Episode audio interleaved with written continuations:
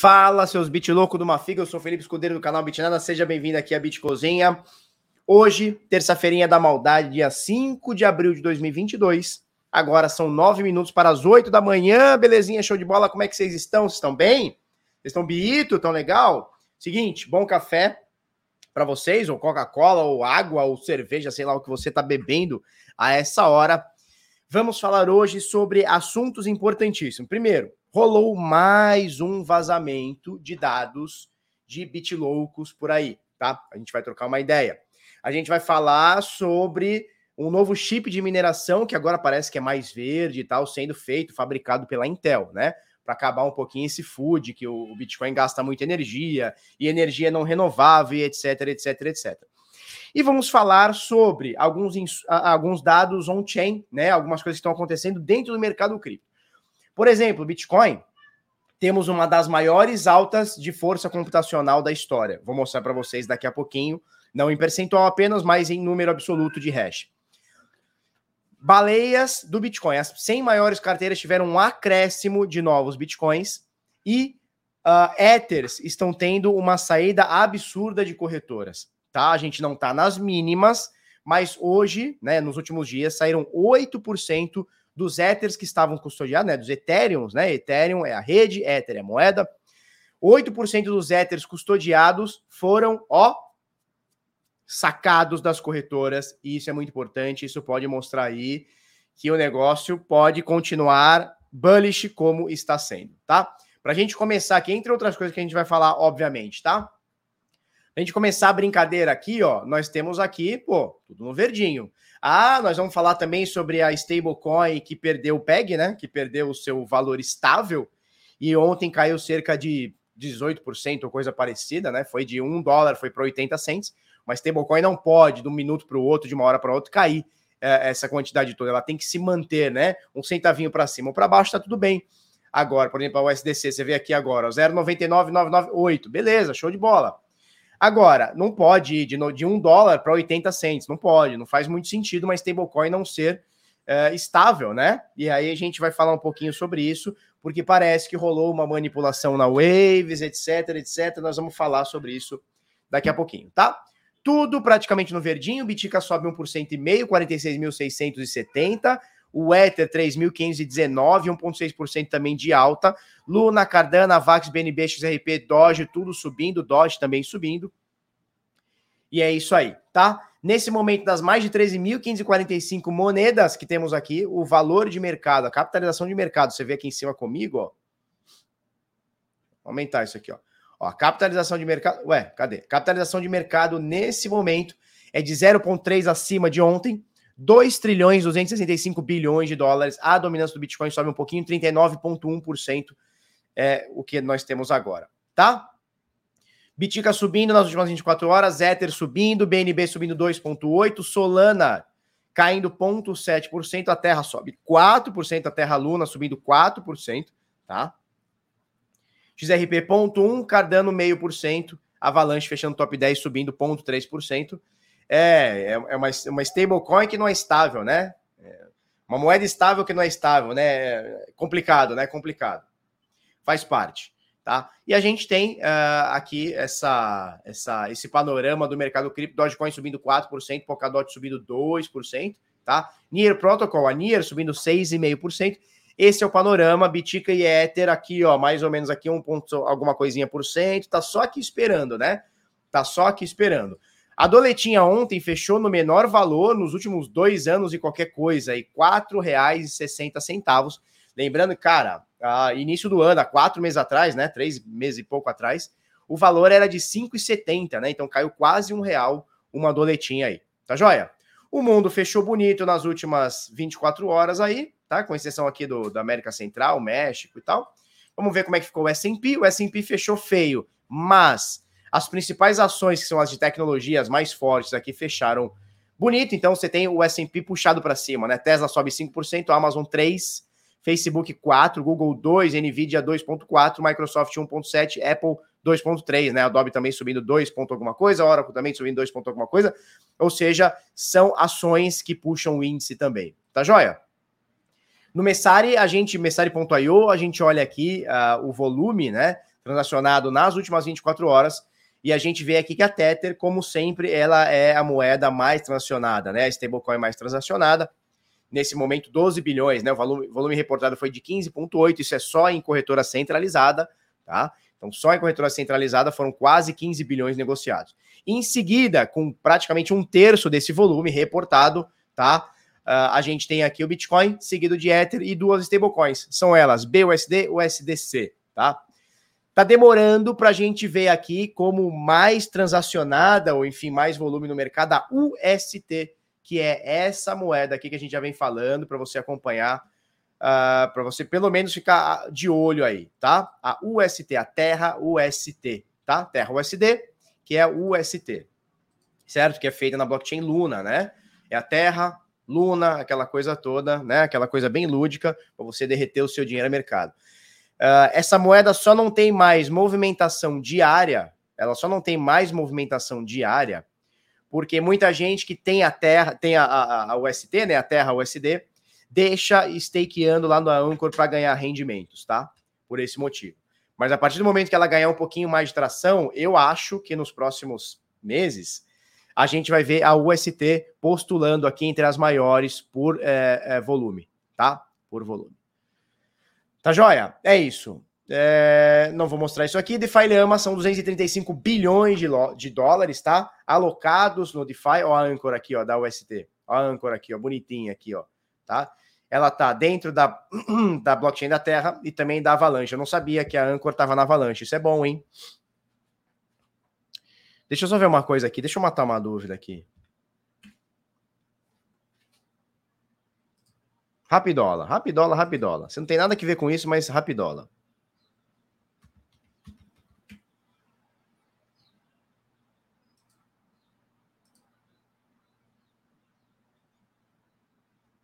Show, beleza. Ainda não tem o ST na Ave ainda, porque a Ave já está trabalhando com Avalanche, né? Não tem o ST na Ave ainda. Só dá o SDC, o SDT e as moedas mais padrão aqui. Deixa eu ver na, na rede Ethereum.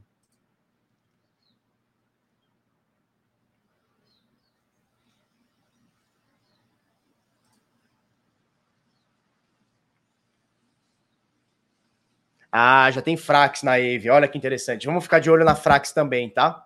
Stablecoin algorítmica, vamos ficar de olho na Frax.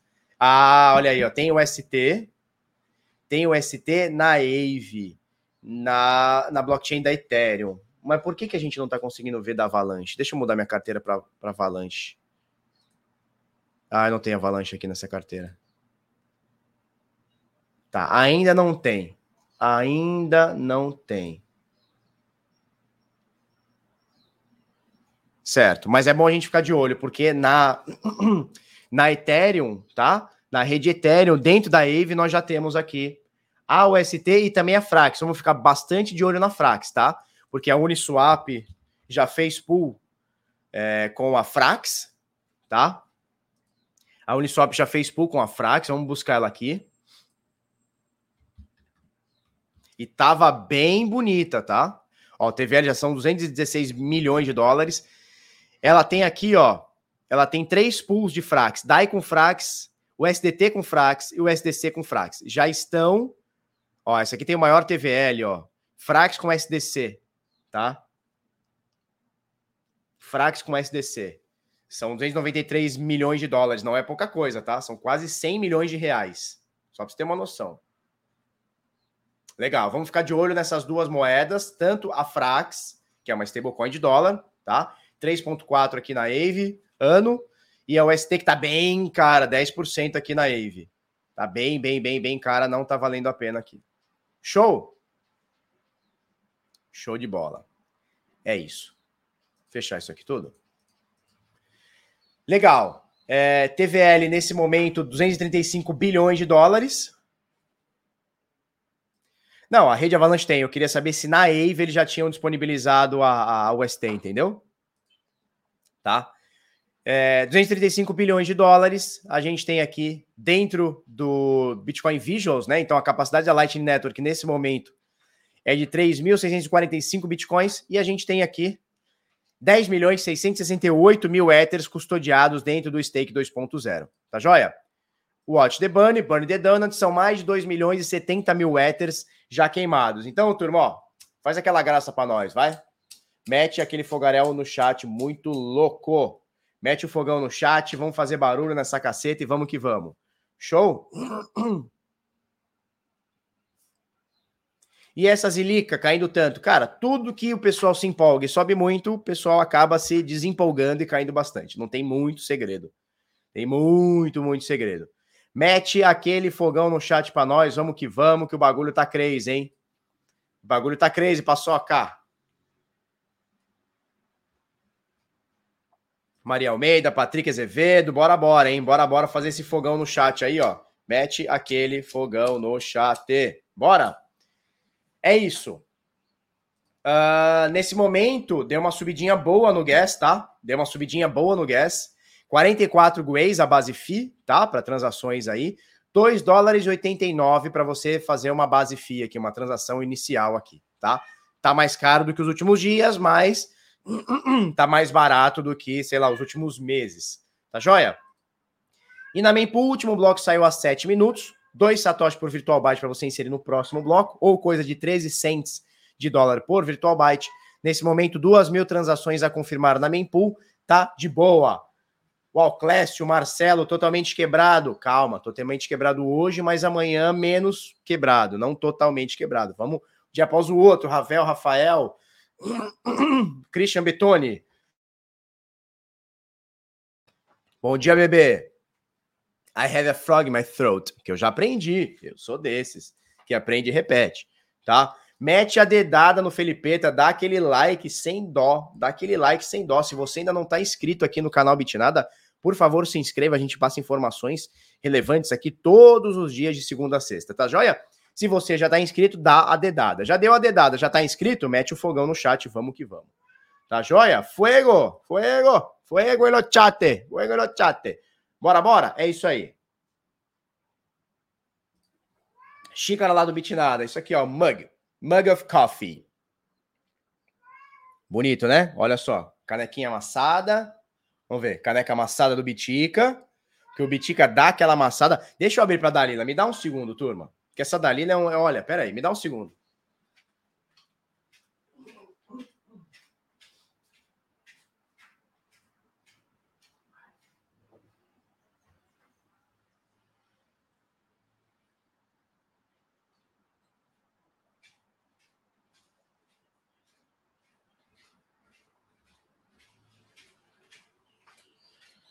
Bora lá então? Bora.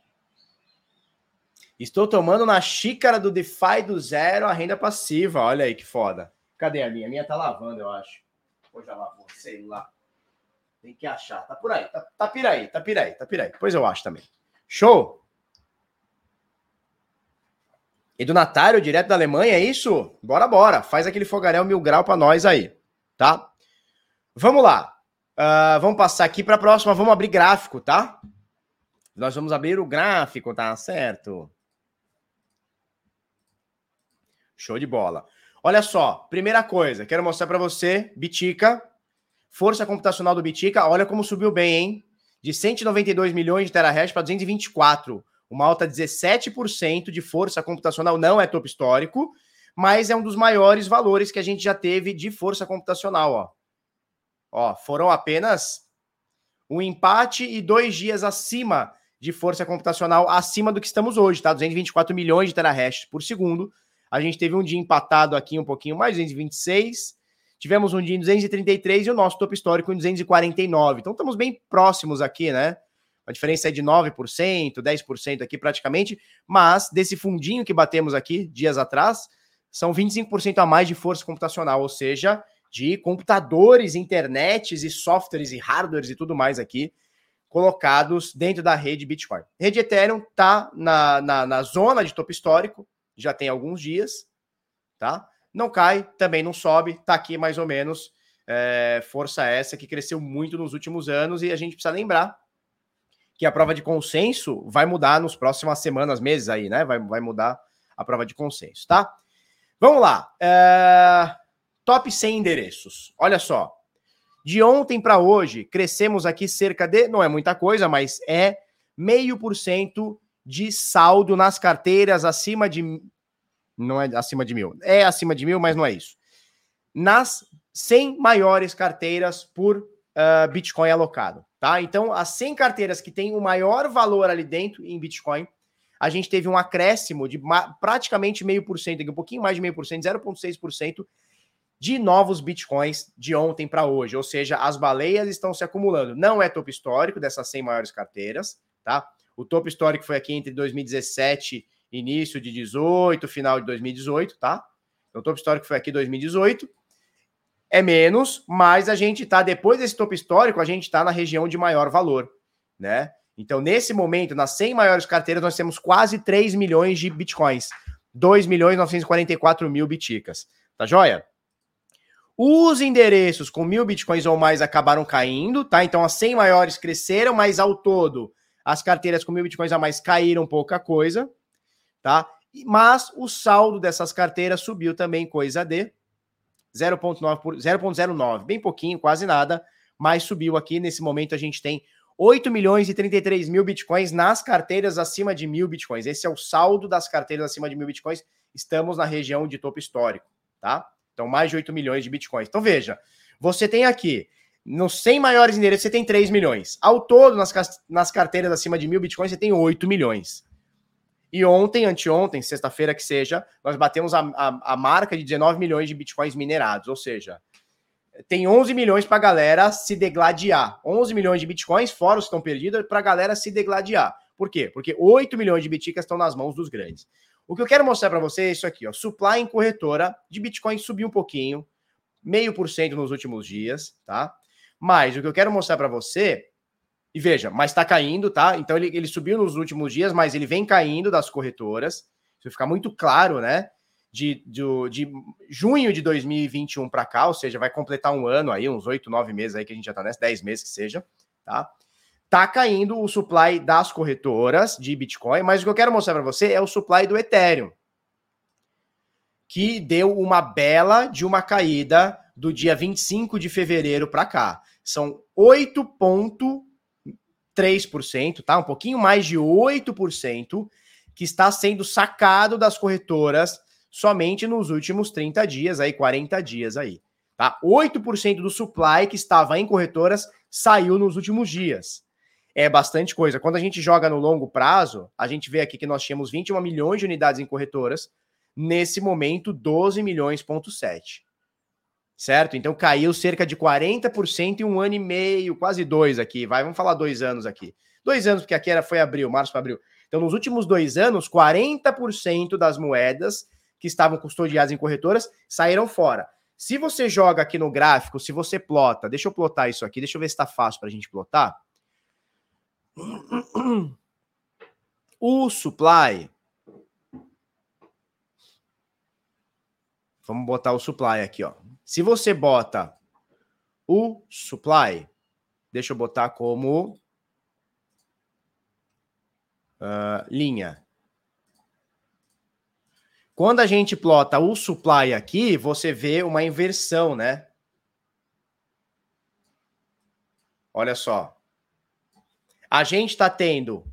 Então, aqui, ó, na montanha, você vê número de Ethers, Ethereums, né? Ethers, saindo de corretoras em mais ou menos 40% do supply, tá? De 21 milhões e meio de unidades, caiu para 12,5 praticamente. Mas você vê aqui nessa linha roxinha aqui, ó, eu vou até mudar ela de cor, peraí. Nessa linha aqui meio azulzinha, azul bebê, sei lá que é isso aqui, você vê a emissão de Ethers. E olha a emissão de Ethers, o que que acontece? Ela está subindo, correto? Então veja, cada dia que passa a gente tem novos Ethers sendo gerados mas os saldos em corretoras estão caindo. Consequentemente, o que está acontecendo com o preço? O que está acontecendo com o preço? Deixa eu plotar aqui para você. Deixa eu plotar aqui para você, calma nós. O preço em dólar.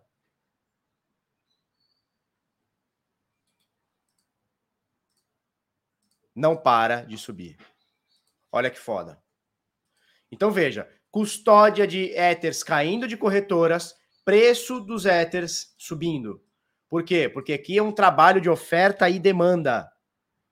Veja, se ela tá na minha carteira, se ela tá na minha carteira, significa que, pelo menos momentaneamente, pode ser que eu mude ideia daqui cinco minutos. Mas se o Ether tá na minha carteira, significa que eu quero segurá-lo, rodá-lo, chame aí como quiser, custodiá-lo. Quando ele está na corretora, ele está na pista para negócio. Já viu, já viu falando essa expressão, né? Tô na pista para negócio. O que que tá na pista para negócio? Cara, preço subiu, eu vendo, preço caiu, compro. Tá lá para ser negociado. Vou cobrir margem, vou tradear, vou...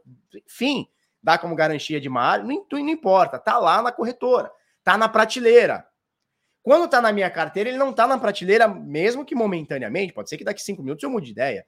Mas quando você começa a ter saques de corretoras desse, desse calibre ao ponto de cair 50%, 40%, cara, não tem jeito. A oferta diminuiu, mas a demanda não parou de aumentar. Por isso a gente tem o preço do Ether subindo bastante.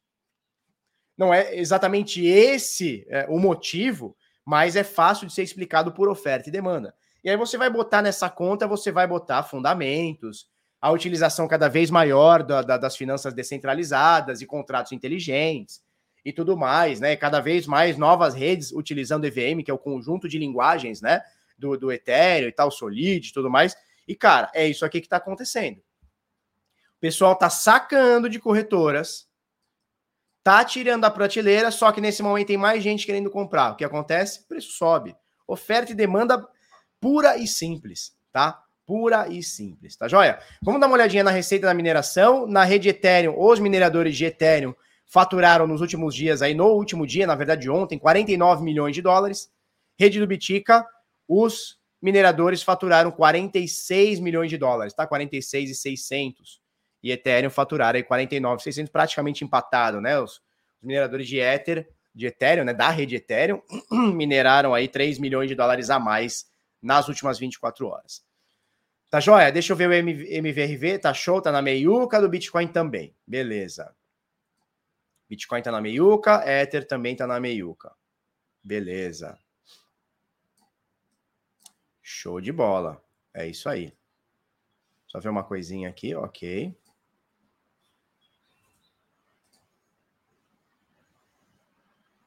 Botar um aqui. E vou botar 3.7. É 3.7 ou 3.6? Me dá um segundo aqui, turma. 3.7. Show de bola. Então temos a mesma configuração aqui. Tá. Oxe. Ah, já sei. Peraí.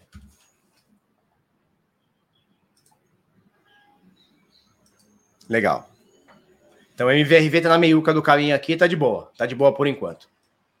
Né, o pessoal tem estudos que dizem que abaixo de 1 ele está sobrevendido, acima de 3.6, 3.7 ele está sobrecomprado. Nesse momento está na meiuca do, do, caminho, tá de boa, né? Tá de boinha.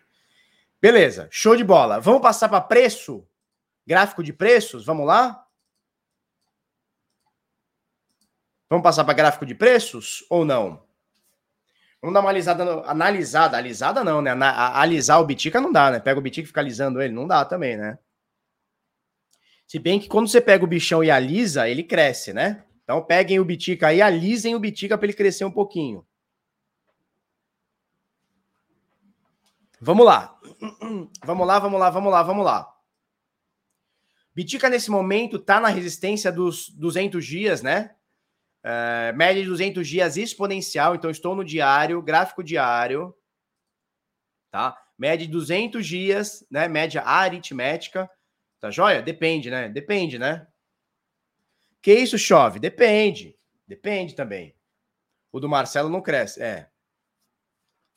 Alisa você, fanfarrão. Eu aliso, olha aqui, ó. Olha aqui, ó. Vou alisar o bitica aqui, ó. Ó, vou alisar o bitica, ele cresce, ó, vai alisando o bitica, faz carinho nele, faz carinho, ó, ele até liga, ó. Dependendo de como for, ele até muda de cor, ó. Eu tenho até um controle aqui para mudar o, o, aqui, ó, vamos ver, ó, roxo. Uou, agora eu quero azul. Azul. Agora laranja. Laranja, verde. Rosa, é isso. Você alisa o bitica, agora eu desligo, ó, encheu o saco, ó, desliga o bitica. Foi? liga de novo o Bitica. Então, alisa o Bitica que ele sobe, ó. Dá uma alisada nele, faz com carinho, dá beijinho. Dá beijinho que ele cresce. Sabia disso? Quando dá beijinho, cresce. Tô falando para tu, tu não quer me escutar? Tu não quer me escutar? Alisa que o bicho cresce, tá? Sem piadola, Felipeta, para com isso. Não, não precisa sentar, eu tô de pé aqui, ó. Alisa ele em pé mesmo, não tem problema, tá? Vamos lá. Bitica tá na média de 200 dias, essa é a resistência atual dele, são 48.200 dólares, tá? Nesse momento o Bitica tá 46.600. Uh, por ele ter segurado aqui na média de 21 dias exponencial, pode mostrar para gente que essa essa quedinha que tivemos aqui, né, desse topinho para cá, que foi de 8%, nesse momento é de 3 ponto alguma coisa, vai tentar ser tocada novamente, vai tentar essa, essa esse, esse topo aqui vai tentar ser revertido nas próximas horas ou dias, tá? É o que leva a crer aqui, tá? Nesse momento, a gente teve uma afunilação de volatilidade, né? A gente teve uma afunilação de volatilidade, e a partir do momento que ele rompe, aí a volatilidade fica um pouco mais forte, né? né? Então, olha só, olha, olha a boca aqui, ó, volatilidade aberta, vai se fechando, vai se fechando, até que ele rompeu para cá. Poderia ter rompido para lá, não importa, tá? A gente teve uma redução de volatilidade nesse momento, a volatilidade subiu e agora novamente ela está reduzindo, ó. Né? Então é feito dessa forma, o mercado é feito dessa forma, é euforia, né, impulso e correção, mesmo que de volatilidade. Então euforia, todo mundo, ah, vai subir, vai morrer lá, daqui a pouco cai. Ou aqui na queda também, meu Deus, vai cair, vai a zero, vende tudo, que acabou o Bitcoin. Depois segura a onda, tá? Então é sempre impulso e correção, impulso e correção, tá? Bruno Zé, tentei beijar o meu Bitica, mas não alcancei, não. E o Ethereum, você já beijou o Ether? Aqui, ó. Muito fácil beijar um Ether. Muito fácil. Você pega o Ether aqui, ó. ó. Dá beijinho nele, ó. Beijinho no Ether. Beijinho no Bitcoin. Beijinho no Ether. É assim que funciona, cara. Você tem que tratar bem as suas moedas. Tem que tratar bem. Trate bem.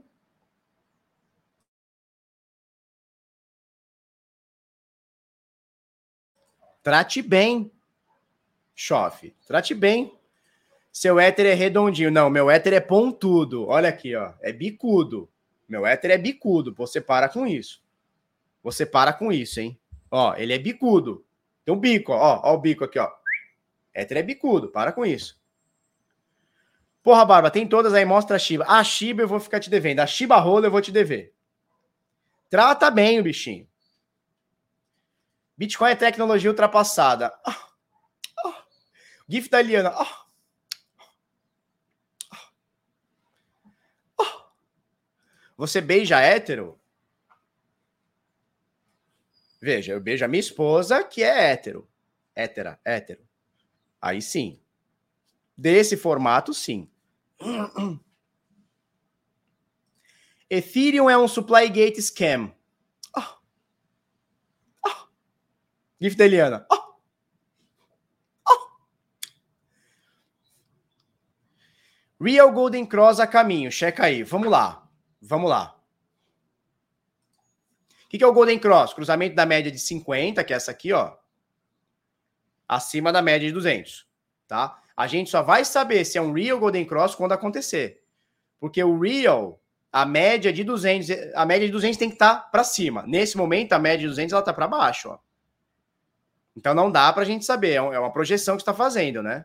Golden Cross é uma coisa. Golden Cross, veja bem, Golden Cross é o cruzamento da média de 50 para cima da média de 200. Certo? Isso aqui dá-se o Golden Cross.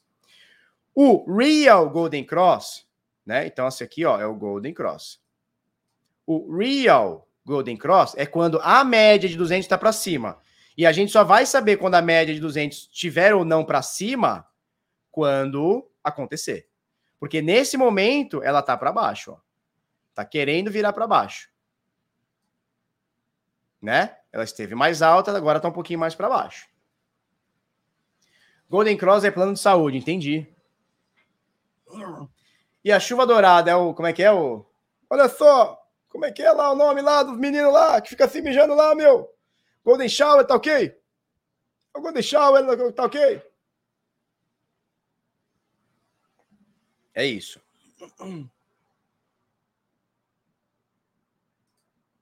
A galera quer te provocar. Pois é, César Júnior, drone raiz. Você manja dos drones? Cara, eu tenho vontade de aprender os drones, hein? Golden Shower, isso é o Golden, Golden Shower. Tá ok? Golden Cross era um convênio plano de saúde dos anos 80. É, isso aí. Quando você, você, quando você cruza a média de 50, é que você já empacotou, né? Tinha o Golden Cross e o Death Cross. Show! E o Tony Cross é outra coisa. Caramba! Show de bola, tá? Então veja bem. Segurou, proximidade da média de 21 exponencial. Só ver uma coisa aqui.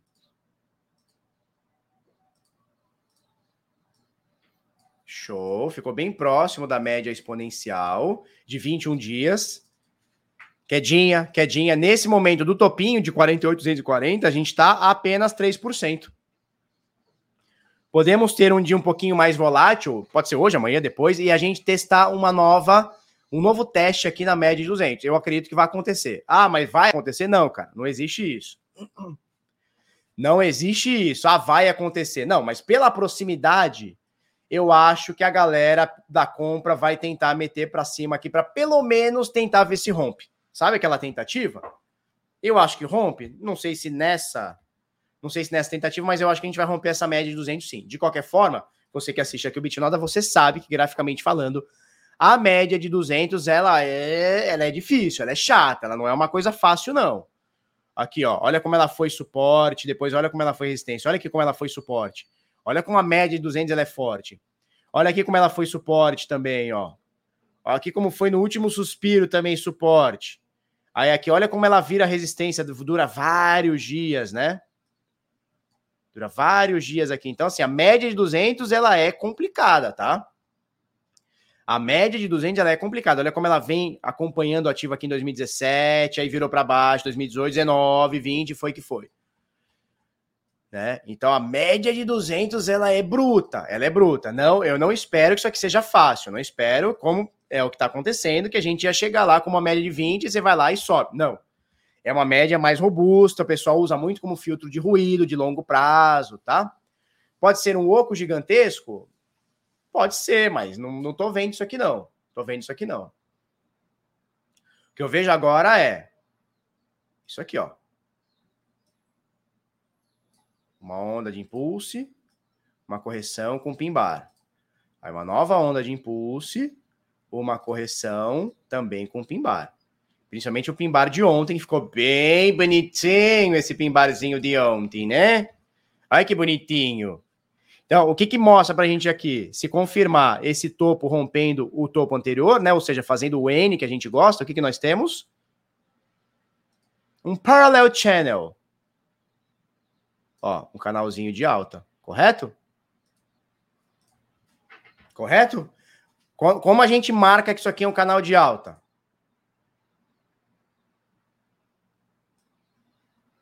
Como é que a gente marca que isso aqui é ou não um canal de alta? Se por acaso romper esse essa média de 200, que é o último topo, né? Não é só pela média de 200, é pelo último topo. E aí você tem fundos cada vez maiores, desculpa, você tem topos cada vez maiores, você tem topos maiores e fundos também maiores. Isso aqui é, é a marca de uma tendência de alta, né? Fundos maiores, cada vez maiores, e topos cada vez maiores também, tá? É mais, é mais ou menos por aí.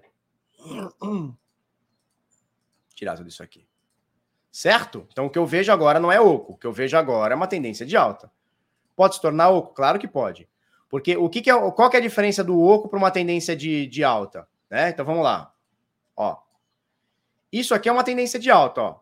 Topo, fundo. Topo mais alto, fundo mais alto, Topo mais alto, fundo mais alto. Isso aqui é uma tendência de alta, correto?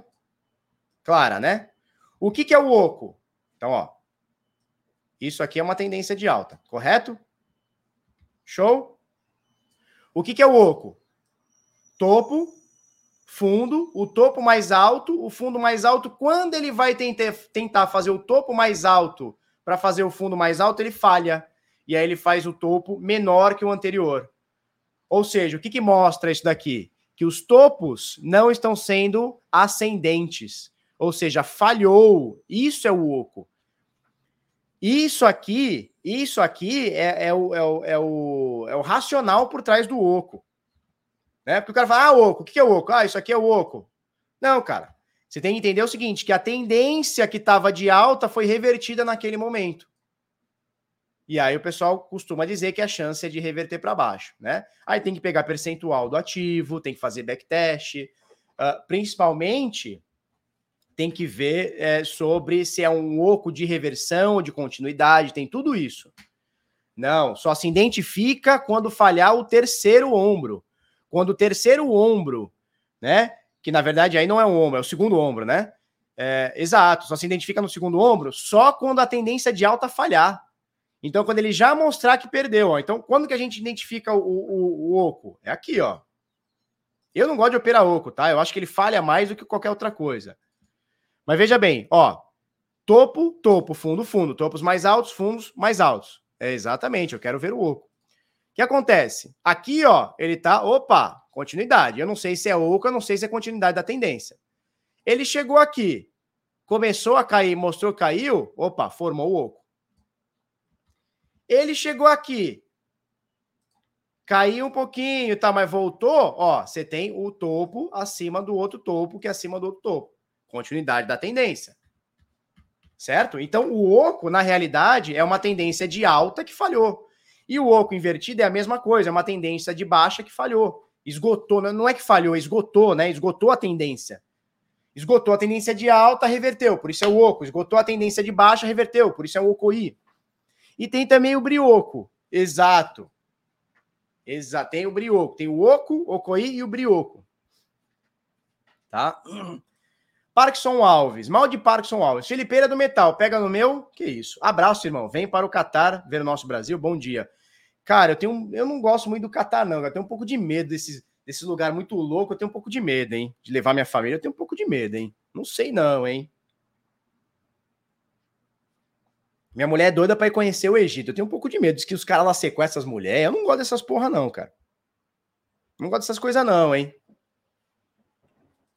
O oco do Felipe é bonito, né? Horácio Vidal Bugalho. Bugalho, pega no meu baralho. Que isso, Felipe? Que isso, Felipe? Tá? Então, pela proximidade que estamos no topo tá? Que é a média de 200 dias, pela proximidade, por esse pimbar bonitíssimo, rolando um pouquinho acima da média de 21, tenho aqui comigo, cá com meus botões, que nós vamos tentar superar novamente essa, pelo menos uma tentativa, tá? Essa média de 20 de 200 dias. Enquanto isso, a trolha vai entrar no rabo do Moraes. Que isso? Vem para Itália. Itália eu gosto. Itália eu gosto e fui para Roma, fui para Milano, Milano Centrale, né? E quando eu fui para Veneza, o trem partiu na minha frente. Eu cheguei, o trem estava partindo assim, na minha frente. Na minha, na minha fronte, assim, eu falava, putza, vagabunda! É uma foda. Não pode beijar na rua, tem que andar envelopada. É, então. Mas minha mulher também precisa andar envelopada? Não, né? Me corrijo, vem para o Lago de Garda. É na Itália, é isso? Lago de Garda. Agora eu vou para o Egito, pois é. As pizzas na Itália são top. Posso ser muito sincero? Eu gosto muito de pizza napolitana, né? Que é a pizza deles, que é basicamente a massa de pizza e molho de tomate e um pentelho de, de, de, de mussarela. Eu gosto muito da nossa pizza, que é aquela chibrocuda. Conhece a pizza chibrocuda? é aquela que, porra, é quatro dedos de queijo. Você mede assim, ó, quatro dedos de queijo, aquela bordona recheada, aquelas azeitonas em cima. Eu gosto mais. Eu quase comprei uma casa em Kissimmee, uns anos atrás, quase. Eles não sequestram, não, mas oferecem camelos em troca dela. Pois é, o cara vai oferecer camelo na troca da minha mulher, das minhas filhas, vou dar, vai descer logo melado. E aí lá, não sei se é igual ao Brasil, que desce o melado, todo mundo faz a gingueta, pá, Não sei como é que funciona lá. O cara tira a pistola e pau! Pau! Eu não quero também. Também não quero. Também não quero. Entendeu? É, a pizza lá não tem recheio, é um pão, é um pão com molho. É gostoso? É gostoso, mas, porra, prefiro a nossa. Exatamente, Alan. Alan Delon, envelopado não pode. Né? Pizza com borda de leite ninho. Aí a galera lopra também. Não, eu não sou muito fã desse negócio de misturar doce com salgado assim, dessa forma. Mas também, olha só, olha que foda para já te dar água, água na boca. Uma geleiazinha de pimenta. Uma geleiazinha de pimenta, né? Ou seja, adocicadinha. Com um queijo gorgonzola também fica top, vinhado. Fica top. Esquece isso, vem pra diadema que tem mais emoção. É nós, moleque. Tá? Depois fala que tá dieta. Tô de dieta, cara. Ontem eu comi um prato, metade salada, metade carne. E mais nada, foi o que eu comi ontem. Tô de dieta, bichão. Nem rato come tanto queijo. Que isso, jovem. Uma delícia aquela pizzazona chibrocuda de queijo. Mike Shores, Felipe que te meteu. Porra, bateu na trave, entrou no teu. Mas olha só. Depende do camelo, é, tem isso também, né? Enquanto você tá com a pistola, os caras tá com a K. Tem esse negócio. Mas, enfim. Expatriado não usa burca, mas tem que cobrir quase todo o braço e colo. Ah, não, não, não gosto, não, cara. Não gosto, não. Não gosto, não. Não gosto, não. Vem para Botucatu, Felipeira, 173 cachoeiras. É muita cachoeira, hein? Caraca, eu não fui na minha vida 163 vezes na praia, que eu moro aqui a um, um quilômetro.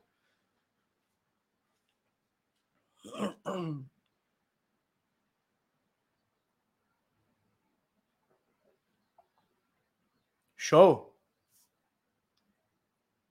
Vamos de criptomoeda? Vamos, vamos. É isso. Toma Fanta que o pau levanta. Calma. Vamos lá. Marcelo, você vai para o Catar, Marcelo? Tu vai te Catar? Então vamos lá. Pela proximidade que estamos na média de 200, acredito que vai acontecer. Não quer dizer que seja hoje nem amanhã. Eu acredito que vai acontecer. Nós vamos ter pelo menos mais uma tentativa é, de tentar furar essa média de 200 dias. Acho que passamos? Acho que passamos. Vai ser fácil? Não acho que vai ser fácil. No caso do Ether, a gente está acima da média de 200. Isso quer dizer que já rompeu? Não, isso aqui pode ser um falso rompimento. A gente está no terceiro dia, hoje está caindo um pouquinho, 3.514, está caindo um pouquinho, mas bem ok. Mas estamos acima da média de 200 dias, que está caindo, né? Assim como a do Bitcoin, a média de 200 dias, ó, ela está caindo. Tá? Mas ok, tranquilo. Faz parte, né? Tivemos uma queda bem acentuada, natural, né? Tivemos uma queda bem acentuada aqui, ó natural que isso, dias depois, né, a média 200 dias, refletisse ali na frente. Natural, tá? Nesse momento, estamos acima da média de 200? Sim. Considero que ela está rompida? Não. Tentativas quantas? Cara, eu acho que pelo menos de duas a três vai rolar. Eu acho que pelo menos de duas a três vai rolar. Ou seja, eh, se não rolar, aí teremos topo duplo ou triplo. Um topo só indica esgotamento de tendência, que não é o que está não é tá indicando agora no Bitica, correto, Marcelo? Não tem sinais de topo aqui.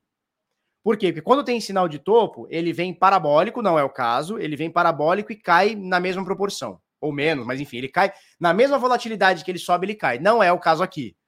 Ele sobe forte, mas ele cai e segura numa região. Pelo menos até agora, tá? Pelo menos até agora. Então, assim, não tem, não tem indicador ou indicativo, né? Não tem indicativo de final de tendência. Não tem. Não quer dizer que não seja. Não tem indicativo de final de tendência.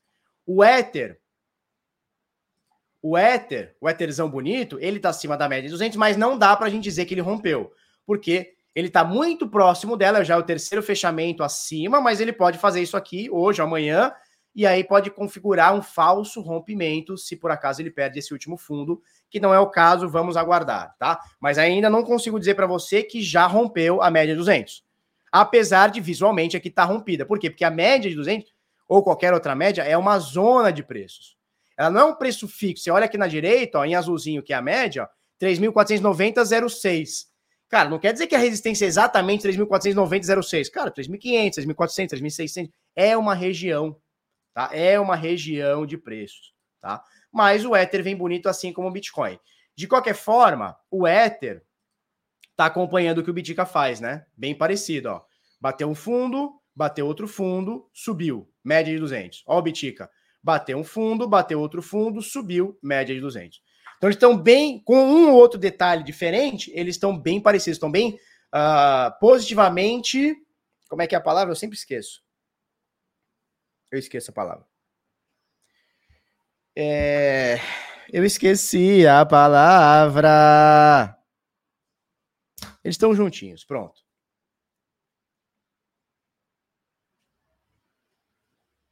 É uma alça de xícara? Não tem, é, não tem configuração de alça de xícara, né? A gente teria que estar tá falando de longo prazo. Então ele não está nem no mesmo movimento de longo prazo. Né? Para falar que isso aqui é uma alça de xícara, ele teria que fazer isso aqui antes. E aí depois fazer um negócio assim. Aí beleza, o que não, tá, tá longe disso acontecer, né? Correlacionados, exatamente, correlacionado. O maluco meteu um casamento, é, eles estão casados, né? Bitic e o Éter estão casados. Agora resta saber quem é o quem é a noiva e quem é o noivo, né? Quem é o marido e quem é a mulher. Aí vai vir alguém e falar assim: mais um casamento, não se deita né, de homens e mulheres. Pode ser também duas mulheres, dois homens. Pode ser também. Então, quem que é o menino e outro menino no casamento? Ou quem que é a menina e outra menina no casamento do Ether e Bitcoin? Eu não sei. Por falar em Ether e Bitcoin, ó, o Bitcoin aqui, ó, tenho. Dizem que esse Bitcoin aqui, ó, é folhado a ouro. Eu duvido, porque foi 30 reais. Eu duvido eu dó que a minha chave, né, que o meu chaveiro, isso aqui é um chaveiro, foi folhado a ouro. Eu duvido eu dó. Duvido eu dó. Mas dizem, né? Por 30 reais, banhada a ouro, folhada a ouro. Estranho, né? Não existe gênero hoje, acabou isso aí, entendi. Então a gente tem que tratar o Bitcoin como it, como coisa. É que aí, mesmo assim, tem o coiso e a coisa, né? Aí fudeu, né? A nossa linguagem aqui é complicada. Faz carinho, faz carinho, faz carinho. Vamos fazer carinho, carinho, carinho no Bitica. Carinho no Bitica. Faz carinho no Bitica, dá beijinho nele. Bota ele para dormir, né? Bota ele em pé. É isso aqui, ó, é o Bitica. É o BTK, BTK, BTK. É isso. Tão real quanto a credibilidade da Jade. Caramba, essa aí foi foda. Eu falei pra Isna, eu falei, Isna, a Jade que tu me deu quebrou ao vivo. Ela, não, não é possível, vou mandar um e-mail pra ele. Eu falei, manda. Fala que foi ao vivo. Tá? É isso. Vamos lá? Bitcoin, tá. Ethereum, Ethereum, não pode ser Ethereum, é Ethereum e Bitcoin. Bitcoisa. Então, mas é Bitcoisa ou Bitcoiso? Que aí também tem gênero, né? É, aí tem que ser Bitcoin. Aí fudeu, né? Aí fudeu. Com certeza, depois do, do, do vídeo, vai ter o chat assim: ai, Felipe, você também tá aderindo à linguagem neutra, aí você. Calma, é só brincadeirinha. Bitcoisix, aí eu gostei. Bitcoisix. Bitcoisix. Aí eu gostei. Vai, com certeza vai ter um chato falando: Felipe! Pronto. Meninas, tapem os ouvidos. Não é é macho é fêmea. É, tem piroca ou não tem? É assim que a gente pergunta. Tem piroca ou não tem? Meninas podem destampar os ouvidos. Que é só, só olha, só besteirão, só besteirão.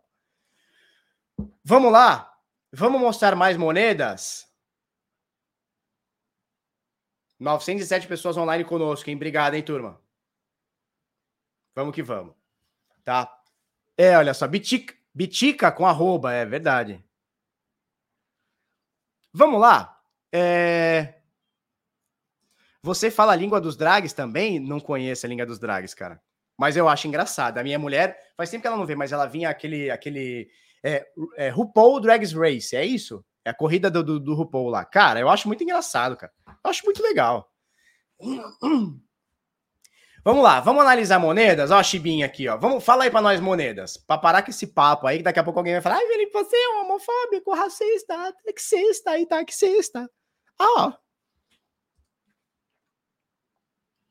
O que ocorreu na Waves? Nós vamos falar, porque rolou uma manipulaçãozinha. Vamos abrir a Waves aqui, ó.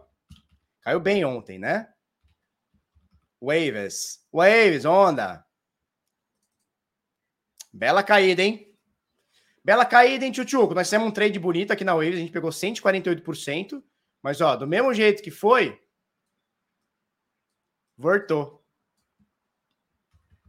Do mesmo jeito aqui, ó, que foi, voltou. Vai subir mais? Não sei. Vai cair mais? Não sei, não faço ideia. Do mesmo jeito que foi, voltou. Rompeu, tá rompido, voltou. Né? A gente vai falar sobre isso, porque teve uma stablecoin pareada. Pareada não. Construída dentro da blockchain da Waves, é uma, é, a USDN, né? Que perdeu o PEG. Ela perdeu o PEG ontem. Vamos ver se a gente acha que não vai achar o SDN nem a pau. É, não vai achar o SDN. Mas a gente pode fazer isso aqui. Olha a gambiarra aqui do Felipeta. Olha a gambiarra do Felipeta. Já volto pro gráfico, tá? Eu vou para outro gráfico, mas eu já volto. Ó. Dex.guru. A gente explicou sobre essa stablecoin no, no, na última turma nossa, cara. O SDN.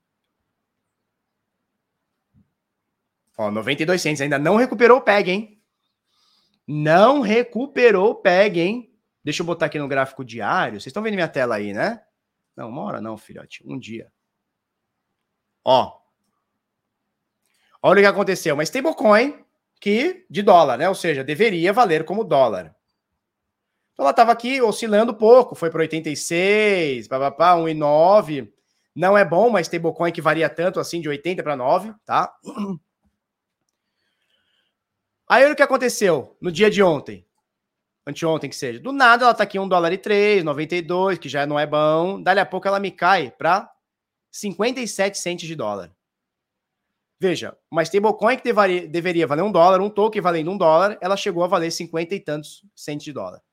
Aí voltou, voltou, voltou. Hoje ainda está em 91, ou seja, nem recuperou o PEG ainda, nem recuperou a paridade. 1 dólar 0,3 para 50 centos. Essa aqui é a Neutrino, o SDN.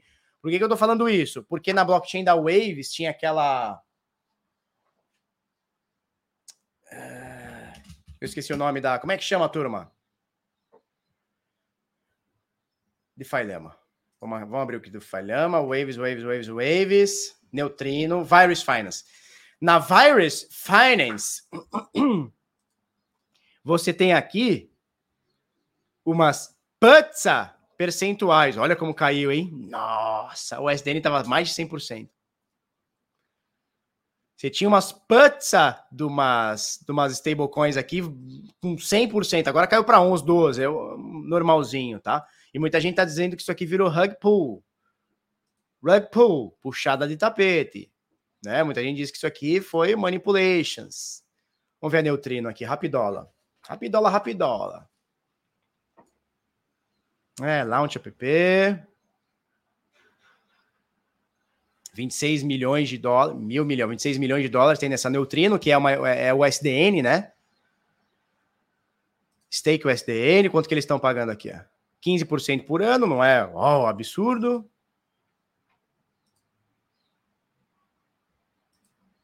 Não, não quero saber de governança, não.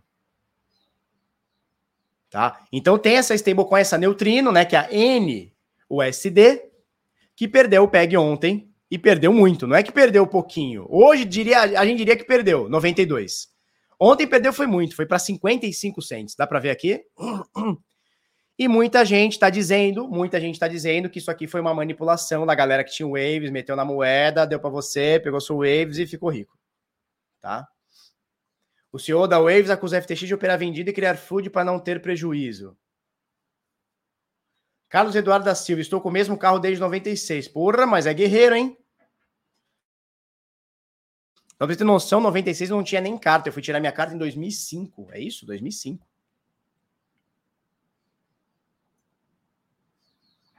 Hadouken, né? Como é que uma stablecoin pode valer 59 cents? Não faz o menor sentido você ter uma stablecoin que ela naturalmente já varia. varia. Olha só, 77 cents, 1 dólar e 3, naturalmente ela já varia. Uma stablecoin ela tem que se manter estável, velhinho. Como foi aqui no início, ó. Possivelmente sem muita usabilidade, tal, tal. 1 dólar, 96, 98, tal, tal, tal. Cara, uma stablecoin não pode vir para 55 cents. Vamos dar uma olhada na Frax, que é uma stablecoin que está chegando aí. Vamos ficar de olho. Frax. Frax. Frax. Vixe. Mesmo com esse candle gigantesco, ela foi para um dólar e um, caiu para 97 cents. Mesmo assim, ela caiu 3 cents, o que é considerável. Tá? Mas ó, você vê ó, que o PEG dela tá que tal, tá, 96, 98 e já logo volta no dia seguinte. Menos mal. Eu tô no diário? Vamos lá, diário. Menos mal. Tá? Então você vê que a oscilação máxima dela foi 86, 96, desculpa, 9,6, é, a mínima, né? E a máxima 1,04. Ou seja, uh, tá aqui. Tá aqui. Lembrando que a USDT também já foi a 80 e tantos cents tal, tá? Então é isso. Então a Frax, vamos ficar um pouco mais de olho nela, tá certo? Vamos voltar para gráfico? Vamos voltar para gráfico? Gráficozinho gráficozão? Legal. Waves, pessoal falando de manipulação, é baleia, é desenvolvedor, é corretora, não importa. O que importa é que nego tomou fumo aqui. A gente pegou aqui, saiu aqui na virada, tá muito bem, tá? Vamos olhar outra moeda. CRO acumulando, já já explode. Vamos pegar CRO. Enquanto isso, deixa eu ligar o ar-condicionado que começou a ficar muito calor. Peraí.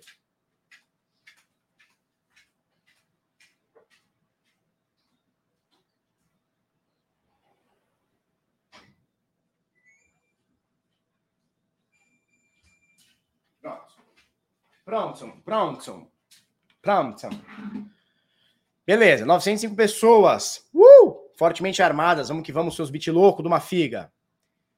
CRO, USD. Não, eu quero na FTX que tem mais histórico. CRO, USD, FTX. Legal. Tá subindo também, tá acompanhando as médias, assim como o Bitcoin, fez aqueles fundos, papapá. Tá subindo aqui, deixa o pau torar agora. Tá?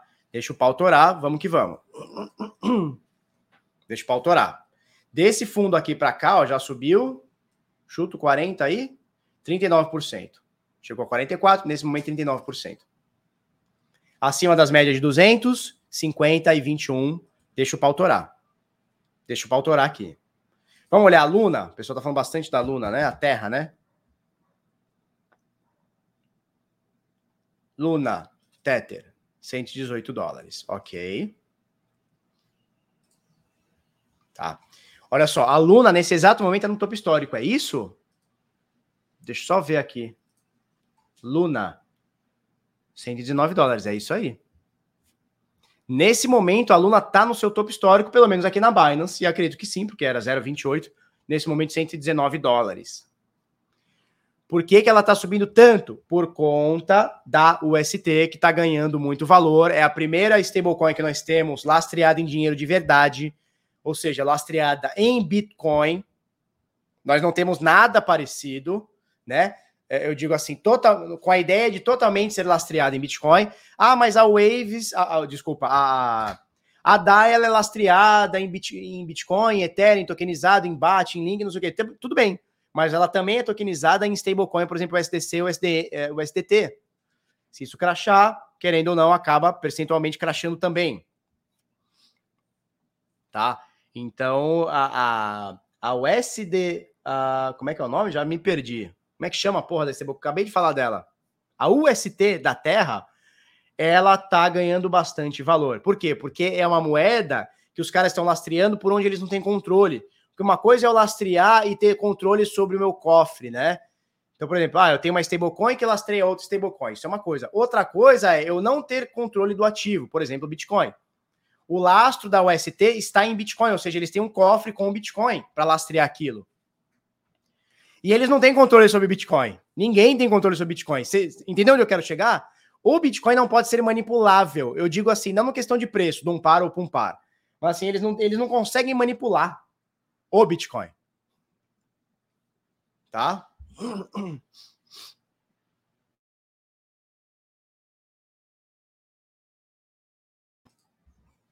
Felipe Sales Nogueira. Tem uma dúvida quanto a seeds e carteira. Tá, seeds, o que é uma carteira? É um lugar onde você guarda as suas criptomoedas, né? Como se fosse uma carteira onde você guarda as suas notas de real, seu, seu cartão de crédito e tal.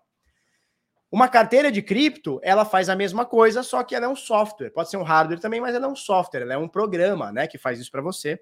Não é uma coisa palpável, a não ser que seja uma hardware wallet, mas é outro papo.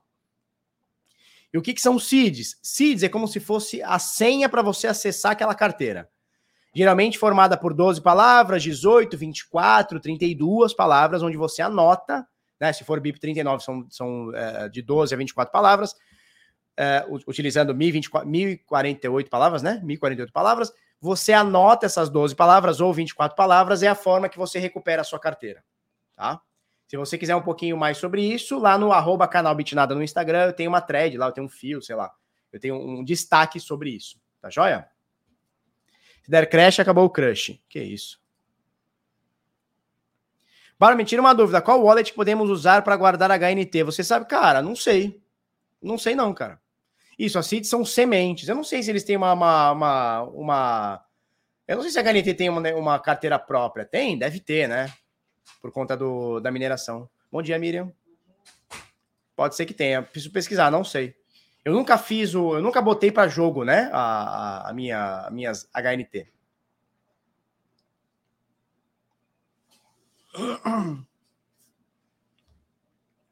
Ainda não é um para um, mas eles pretendem ter muito Bitcoin. Eu não sei te falar qual, qual é a ideia que eles querem ter para lastro, mas ele, cara, é, é, acho que eles anunciaram um absurdo, acho que 10 mil Bitcoin, eu não vou lembrar agora, cara, precisa abrir e olhar. Mas eles anunciaram muito Bitcoin que eles vão comprar, tipo, milhares de Bitcoin que eles vão comprar. Tá?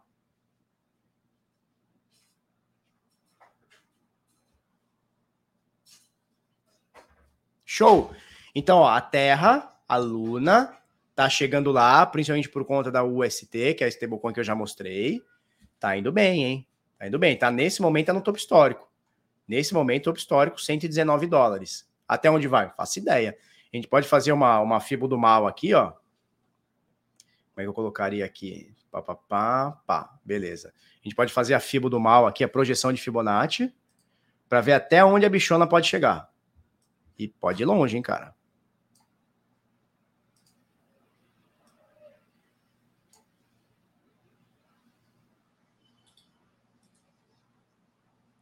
Nossa, tá tudo configurado, hein? Como é que eu faço para deletar aqui? Não.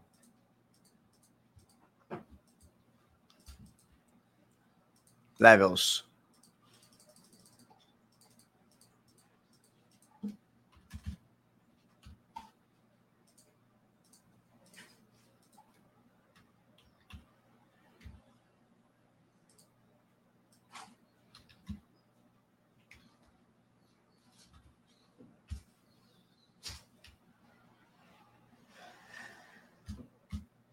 E eu não consigo botar aqui. Ah, agora sim. Espera aí que eu já vou. Já vou.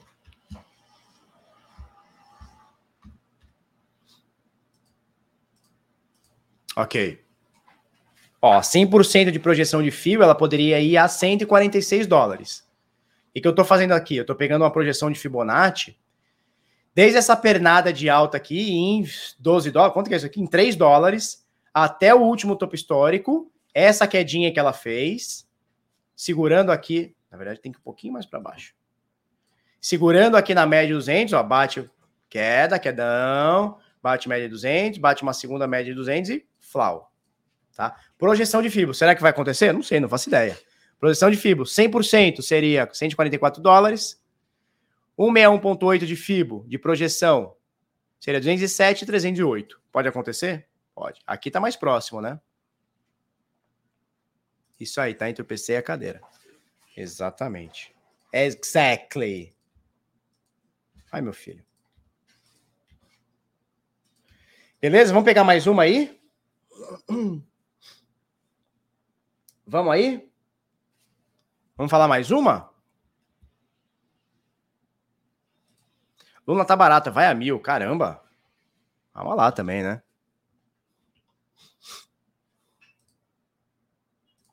Vamos ver o supply da Luna? Pegar o mensário aqui.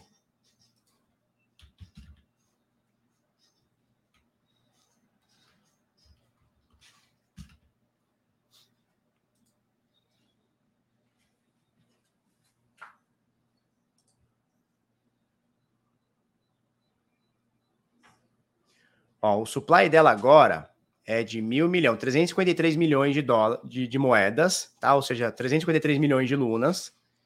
Uh, e ela deve ir até quase um bilhão de luna. Então, vamos lá. mc.xyz. Vamos fazer um. Hugo César, assinei o sinal de Bitnado e só recebi um curso. É isso mesmo? Assiste que você vai ver o restante. Assiste que vai ter o acesso lá para você. Tá? Então vamos lá, Luna. Vamos comparar ela. Vamos comparar essa Luna com Bitcoin. Veja bem. Para a Luna chegar no market cap do Bitcoin hoje, que é quase um trilhão, né? 800 bilhões, é a maior moeda do mercado, tá? Então, para a Luna hoje ultrapassar o Bitcoin e o Bitcoin parar quieto, a Luna teria que subir para 2.500 dólares. Ou 2.015%. Tem que subir 20 vezes. É muita coisa. Para a Luna chegar no market cap do Ethereum, que seria 1.200 dólares, que é o que o amigo falou, é, a, a Luna vai a mil, ela teria que subir 10 vezes. Tá? Ela teria que subir 10 vezes para ir para mil dólares complicado ela atingir os 400 bilhões de dólares. Eu digo assim, complicado agora. Pode ser que no futuro vá? Pode ser que no futuro vá. Não sei. Tá? Vamos comparar com a BNB? Ela teria que subir 80%, teria que subir duas vezes para chegar a 200 dólares. Não é duas vezes, não é menos de duas vezes. Tá? É plausível. Fácil? Não. No curto prazo, menos ainda difícil que ela atinja o valor de mercado do Bitcoin. Bitcoin está 12 anos para 13 anos e meio para atingir isso, né? Mas é plausível? É. Se isso acontecer, bichão, Bitcoin vai estar, tá, porra, 10 vezes mais, cara. No mínimo. Então, de 50 mil dólares vai para 500. Nossa, que delícia. Mas que delícia. Tá? É isso. Vamos para notícias? Ah, não, já tá aqui, pô. Vamos para notícias? Notícias. Vamos lá. Uh, se você quiser, deixa eu ver como é que tá meu pool. Atrasou um pouquinho, faz 20 minutos que não sai um bloco, legal. Se você quiser é, ter o Vector, tá? E ter aqui 30 dias grátis para você utilizar essa plataforma que eu uso todos os dias, né? Mudar o teu jogo aí, você tem o Vector Pro, o link está na descrição, tá joia? Você testa 30 dias gratuitos aí. Show de bola. Vamos lá. É, eu tenho algumas notícias importantes aqui para a gente falar. Notícia de Lorena Amaro, Criptofácil. Decentraland alerta para vazamento de dados dos assinantes de sua newsletter. Né? Então, nessa manhã de segunda-feira, ontem, a empresa de marketing, de meio marketing, o Shimp informou que a vítima, que foi vítima de uma violação de dados depois que hackers comprometeram uma ferramenta interna da empresa para obter acesso às contas de clientes. Então, eles pegaram acesso às contas de quem mexia com criptomoeda, eles foram atrás dos clientes da Trezor, já falamos sobre isso ontem, eles mandaram e-mail no sábado, e agora eles foram atrás do, da newsletter da Decentraland, ou seja, empresas de cripto que utilizam, utilizavam o sistema da MailChimp, né, o mestre chimpeiro, foram comprometidos. Tá? Então, se você tem aqui uh, a sua a newsletter assinada no Decentraland, foi vazado o seu e-mail e eles vão ficar tentando te mandar e-mail, tentando te roubar de alguma forma e papapá, papapá. Tá? que, que geralmente eles fazem? Falamos sobre isso ontem. Os caras mandam um e-mail para você dizendo que isso aqui é a Decentraland. Então, para você tá chegando o e-mail da Decentraland, né? E aí ele tá dizendo, não, faça isso, faz aquilo, blá, blá, blá, e te, geralmente te baixa um link ou algum arquivo para você baixar um link para você clicar. Não faça isso, tá? Simplesmente ignore. Todo e-mail que chegar para você de plataforma, não sei o que, dando link, cara, dá uma ignorada. Tá? Na dúvida, dá uma ignorada, tá? Então, aspas aqui, pessoal da Decentraland. A Decentraland Foundation nunca anexará arquivos a um e-mail para você. Baixar ou solicitará que você baixe qualquer coisa diretamente de um e-mail. Se tivermos algo para você baixar, iremos direcioná-lo para decentraland.org, para sua segurança. É, também é complicado, porque o hacker pode hackear o decentraland.org e botar lá uma, uma carteira falsa, né? Então, cara, na dúvida, desconfie. Tá? Aí estão inclusive falando aqui, ó. A equipe também mostrou alguns exemplos de como os golpes phishing podem tentar enganar usuários, ó. Decenter, em vez de Decenter, é decenterland.org, eles fazem um site igualzinho. Vamos ver se não é? De É Decenter ou Decenter? Deixa eu ver aqui, ó. Decenter.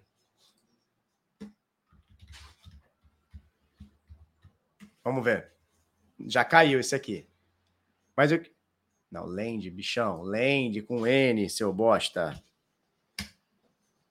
Aí. Decenterland.org.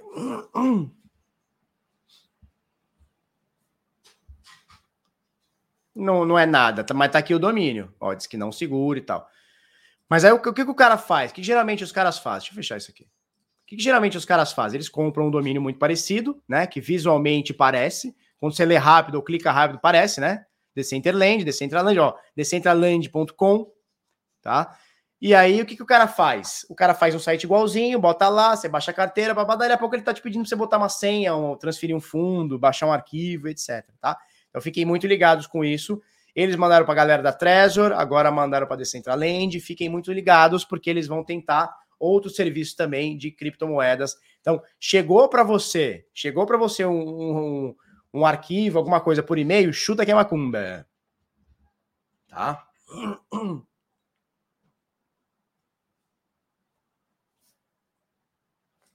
E é isso, nunca entre em e-mails da Trezor, simples. Cara, quer olhar alguma coisa? Vai no blog da Trezor, vai no, no Twitter da, da Trezor. Cara, quem tem carteira, quem tem corretora e, e, e tá sempre com dinheiro lá e acompanhando e tudo mais, precisa seguir o Twitter, tá? Dessa, desses serviços. Por quê? Porque no Twitter é onde vem a informação mais rápida. Então, se por acaso houve de fato uma vulnerabilidade na Trezor, eles querem que você corrija, eles vão mandar para você em primeira mão no Twitter. Então, vai no Twitter dos caras, segue os caras, o que você preferir, né? Ah, eu uso a Ledger, vai lá e segue a Ledger, eu uso a Trezor, vai lá e segue a Trezor. Eu uso a Coinbase, vai lá e segue a Coinbase, tá? Porque essas coisas eles vão informar lá já logo de cara, entendeu? E aí você entra lá no Twitter dos caras, não tem nada do tipo, cara, chuta que é macumba, ignora. Como tem gente que cai ainda nesses phishing, né? Cara, cai, faz parte, cai. Isso chama-se engenharia social. Para a galera, por exemplo, para você, Marlon, que está mais presente para isso, não vai cair. Chega um e-mail para você, você ignora. Chega um monte de e-mail para mim de Receita Federal, de Bradesco, de mercado Bitcoin. Pô, nem tem mais quando no mercado Bitcoin há seis anos, mais até. Sete anos que eu não compro nada no mercado Bitcoin, que eu nunca mais fiz trade na mercado Bitcoin. Pelo menos uns sete anos. 2022, cara, pelo menos uns oito anos, é, uns, uns seis, sete anos. Chega e-mail direto. Ó, sua conta na mercado Bitcoin foi. É, é, você vai perder seu saldo. Clica aqui para reativar sua conta. Ah, é macumba. Mas às vezes o cara que está entrando no mercado agora não está habituado com isso, né? Beleza. Curioso é quem abriu um e-mail hoje em dia. Quem abre e-mail. Só abre e-mail quando eu sei que vai chegar. Eu também. Eu também. Chega e-mail da, para mim também chega e-mail da MetaMask. Faz uns quatro meses seguidos dizendo que vão cancelar minha carteira. Exatamente. De alguma forma, descobriram seu e-mail, em algum serviço que você utilizou o seu e-mail para cripto, esse serviço foi hackeado e eles ficam mandando e-mail para você. Eles sabem que você tem cripto, eles vão ficar mandando de alguma forma, eles querem te roubar. E olha, é muito, viu? É muita gente que cai. É muito. Cara, no DeFi do Zero Renda Passiva, a gente mostrou uma moeda scan que o cara, tipo, tinha 20 mil dólares só de roubo. O cara faz um roubo já tem 20 mil dólares. Em poucos dias. Por quê? Porque a galera vai mandando dinheiro, vai mandando carteira. É um negócio foda. Seria bacana falar, pessoal, sobre um perfil fake do Rodolfo, vamos para a bolsa com 2A. Cara, perfil fake meu também é mato. E eu vou te falar, a gente todo dia faz coisa pro, pro Instagram, faz denúncia, o Instagram fala o seguinte, olha, não consegui verificar que ele tá dizendo que é você e não é você. Ou seja, o Instagram tá sendo conivente com esse monte de fake, esse monte de bot que tem no Instagram. Eles estão sendo coniventes. O que eles ganham com isso? Não sei. Talvez maior base de usuários, não sei o que eles ganham, mas eles estão ganhando. Eu caí golpe de um dólar em nome do Rodolfo. Até já falei com ele. É, cara. É assim, ó. Ninguém vai chegar para você no privado ou num canal ou num grupo e ficar te mandando mandar dinheiro, cara. Se fez, alguém tá fazendo isso para você, o cara tá tentando te roubar. Então, assim, vai estar tá lá o Rodolfo, vai estar tá o Felipe, vai estar tá o Caio, vai estar tá o Marcelo, vai estar tá o Fernando Urich, tudo lá. Oi, eu sou o Fernando Urich, eu tô com uma, uma oportunidade aqui, me, me dá um que eu te dou dois. Não existe, né, cara? Só canal fake do Bitnada já denuncia uns 20 perfis. Pois é. Pois é. Não, perfil meu, cara, fica rodando. Fica rodando. Quando você digita arroba canal Bitnada, tem um, tem um fake meu que ele aparece em cima do meu, cara. Tem, aparece na busca acima do meu. Porra. É um negócio. Só mensagem do Xvideos. Que isso, jovem. Vamos lá, Luciano Rocha, que tomou chá e ficou? Brocha.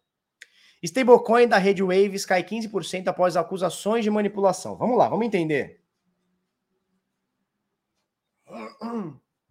Vamos entender a parada. Vamos entender a parada aqui. A neutrino dólar, aquela que eu já mostrei para vocês, tá? Que é essa aqui. A neutrino dólar. O SDN, então lembre dessa sigla. Stablecoin criada no ecossistema Waves perdeu sua paridade em relação ao dólar estadunidense, o SD. Como resultado, o preço da stablecoin caiu mais de 15% na segunda-feira. Atualizando isso aqui, ela caiu mais de 50%, ou quase 50%. Vamos lá. Dex.guru. Ó, já mostrei isso aqui para vocês. Olha como ela perde o PEG. Como é que é o nome? O SDN.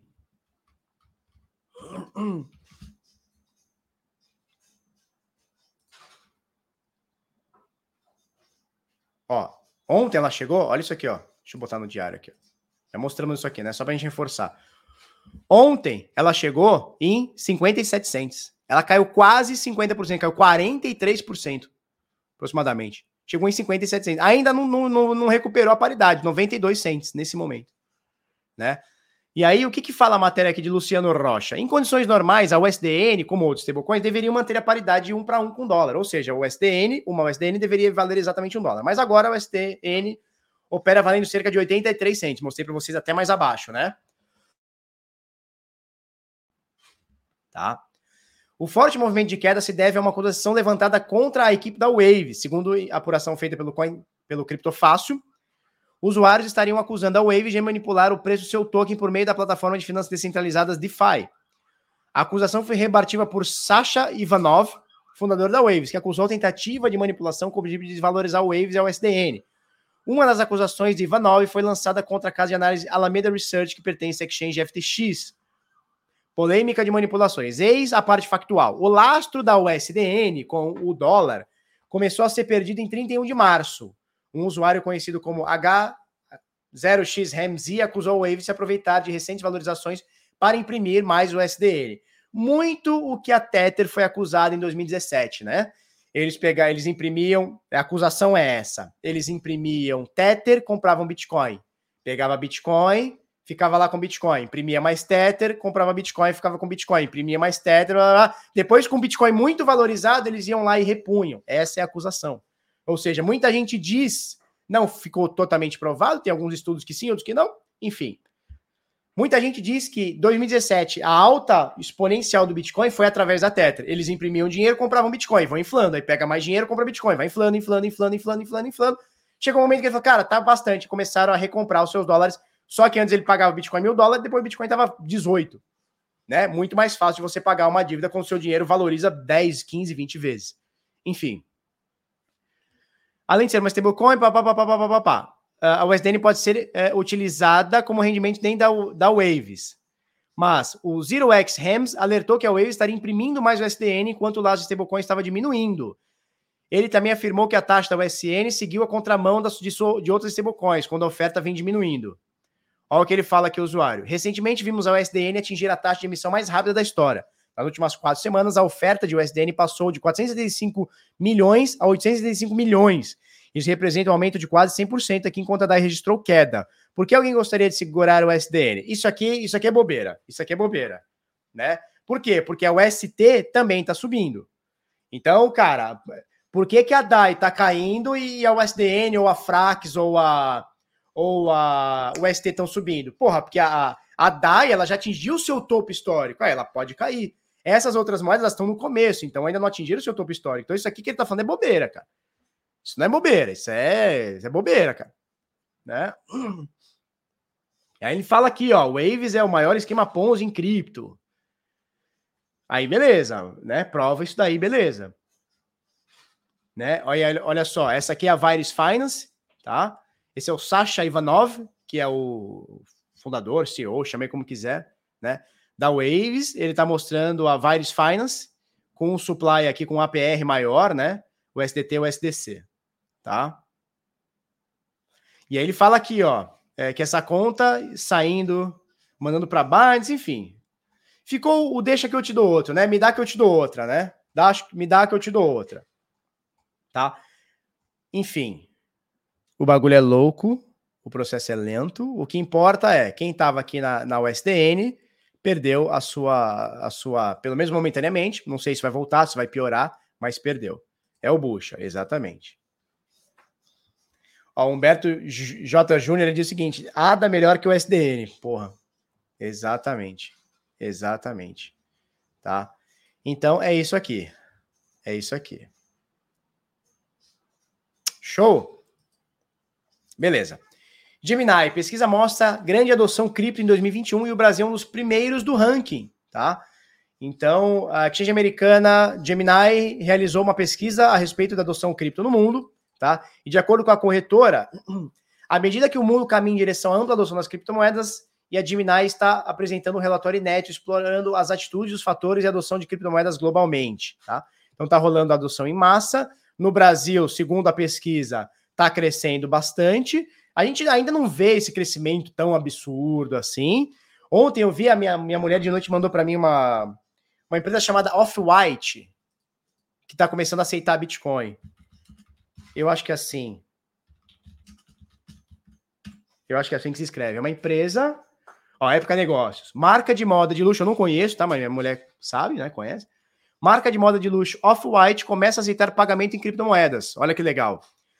Os clientes poderão usar Bitcoin, Ethereum, BNB, Ripple e outras stablecoins, o ST e o SDC, tá? Para comprar produtos da marca. Matéria aqui da época negócios, né? Então, assim, é, a gente está melhorando a adoção, a aceitação, usabilidade? Tá, tá, tá melhorando.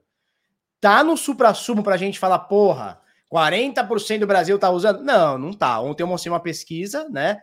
Que um quinto dos americanos adultos investe, investiu, está exposto ou faz trade com cripto. Né? Off-White tem várias coisas como a Nike, entendi. Entendi. É, uma, é, uma, é um conglomerado, é isso? A marca de streetwear de luxo italiana Off-White, fundada pelo falecido Virgil Abloh e parte do grupo LVHM. LVMH? Será que é H&M? Não. Anunciou que está aceitando pagamentos em criptomoedas em suas principais lojas de Londres, Paris e Milão. Legal. Tá? Então é isso. Off-White é uma marca da Nike de luxo, Pique Gucci, saquei. Saquei, tá? Então é isso, cara. Eu não sei se tá, essa adoção tá tão forte assim como as pesquisas estão mostrando, mas sim, de fato ela tá aumentando. Ela tá aumentando. Tá? Isso, em 2023 a Rio, o Rio, a cidade do Rio vai aceitar pagamento de IPTU com cripto. Eles querem se tornar um hub de, de, de, de cripto no Brasil. Miami já, não sei se já aceita ou vai aceitar que você paga taxas, impostos lá com cripto, tá? E a gente vai para essa notícia aqui da Intel lançando um novo chip de mineração de Bitcoin, o aguardado Blockscale, tá? A empresa indicou é, notícia do Cointelegraph Brasil, tá? A empresa indicou que o dispositivo foi projetado em parte para hash da blockchain com eficiência energética e ele, ele consome menos, uma parada assim, tá? A Intel tá querendo chegar forte nessa parada de, de, de, de cripto, hein? Off-White, quem gosta é ter o homônimo, cara. O cara do vídeo, quanto custa o seu outfit? Ah, é verdade, tem o Felipe Escudeiro do outfit, né? Ele que gosta da Off-White? Pau no cu dele da Off-White também. Ó, aspas aqui para alguém da Intel. José Rios, José Rios, gerente geral de blockchain soluções de grupos é, no sistema de computação quântica e acelerado e gráficos da Intel. Porra, olha a função do cara. Imagina a carteira do cara. O que, que você é? Gerente, ó, como é que você chama? José Rios. Qual que é teu cargo? Qual que é tua... What's your profession? Gerente geral de blockchain, soluções de negócio no grupo Sistema de Computação Acelerada e Gráficas da Intel. Vai tomar cu, hein? Aspas para ele. Estamos orgulhosos de colaborar e fornecer soluções para empresas que estão criando um ecossistema de criptomoedas mais sustentável globalmente. O Intel Blockscale ASIC desempenhará um papel importante em ajudar as empresas de mineração de Bitcoin a alcançar objetivos de sustentabilidade e escala de taxa de hash nos próximos anos. IPTU é roubo, muito roubo. O imóvel não é ser uma concessão, né? Você paga altíssimo nele e tem uma concessão. É complicado. É isso? Cara, igual, pica grossa e larga das galáxias. É isso aí, cara. Você viu? Eu nem sabia que podia ter tanto nome num cargo só. Eu nem, nem sabia que você podia ter uma, duas, três, quatro, cinco, seis, sete, oito, nove, dez, onze, doze, treze, 14, 15, 16, 17, 18, 19, 20 palavras no teu cargo. 20 palavras. Pô, o cara deve ser muito. O salário deve ser muito grande, né? O cargo do cara tem 20 palavras, nem ele consegue. Você faz o quê? Cara, eu não sei o que eu faço, não, mas, cara, eu tô lá. Deve ser tipo isso, né? Deve ser tipo isso. MicroStrategy comprou mais 190 em Bidica. Vamos ver se é isso? É esse cara compra tanto, bichão, que eu já nem sei mais, cara. Bitcoin Treasures. Treasures. Ele não para de comprar, bicho. 125 mil bitcoins esse porra tem. 125 mil. Não é 125 já seria um absurdo. É 125 mil esse bostão tem. É muito bitica, né? Muito. O salário deve ter 20 dígitos também. Porra, não é possível. Não, Michael Saylor, cara, ele, ele, eu acho que o objetivo dele é ser o cara mais rico do mundo. Eu acho que o objetivo dele é ser o cara mais rico do mundo. Ele sabe que a empresa que ele tem talvez não seja tão apta assim para superar grandes empresas como, sei lá, Apple, uh, Facebook, sei lá, Amazon e tudo mais. Mas ele fala, cara, se eu não vou ganhar no faturamento, eu vou ganhar na, na valorização do Bitica. Pode ser. E assim, quando ele compra 125 mil bitcoins, ele também pumpa a moeda, porque ele não vende. Então, ele, na realidade, ele não está só se acumulando, ele está pumpando o próprio dinheiro, que ele está tirando de circulação. Ó. Ele tem mais de meio por cento do supply máximo do Bitcoin. Daqui a pouco ele vai ter 1%, daqui a pouco ele vai ter 2%, daqui a pouco ele vai ter 3%. Ou seja, ele está tirando de circulação cada vez mais, ele está tirando de circulação. Então ele está fazendo uma estratégia de ficar rico pumpando a própria moeda. Faz sentido ou não? Porque uma coisa é falar assim, ah, não, eu comprei 0,2, eu vou pumpar. Não, você não vai nada, cara. Mas quando o cara compra meio por cento do supply, né, que já tem um free float baixo, por que, que o free float é baixo? Eu expliquei para vocês. Das 19 milhões de unidades existentes, 8 milhões estão tá na mão dos baleias. 30% em média, de 10 a 30%, tá perdido. Então o free float do Bitcoin é baixo. E aí você tem essas empresas tirando, ó, a, a Tesla tem 0,2% do supply, tirou, não tá à venda. A MicroStrategy tem 0,6% do supply, tirou do mercado, e aí vai, né?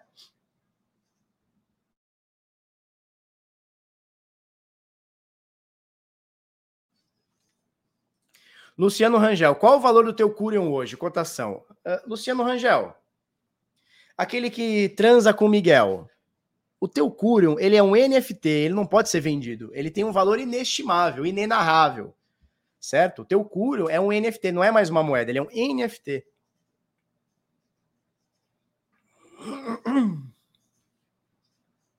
É, é isso.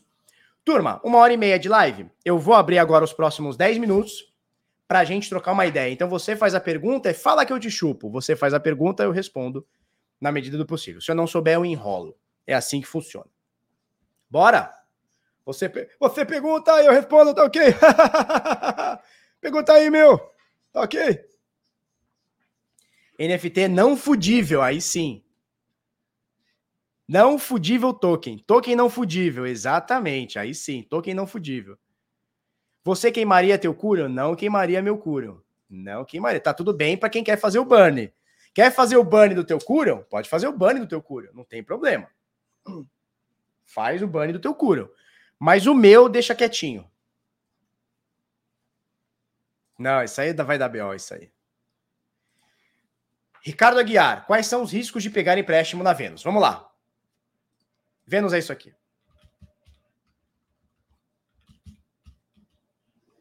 Vênus Protocol é um protocolo de empréstimos, como a Ave, eu mostrei já Wave, a Ave, não é Wave, não é Ave. Wave é onda, Ave é o nome da moeda.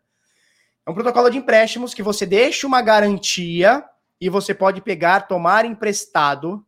Nossa, por que, que tá tudo positivo?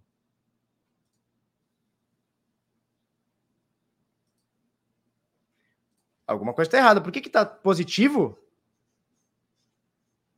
Nossa, eu vou receber 6% para emprestar Waves? Ah, tá, tá, tá, tá, tá. Verdade. Porra, para emprestar. Para pegar de empréstimo eu pago, tá?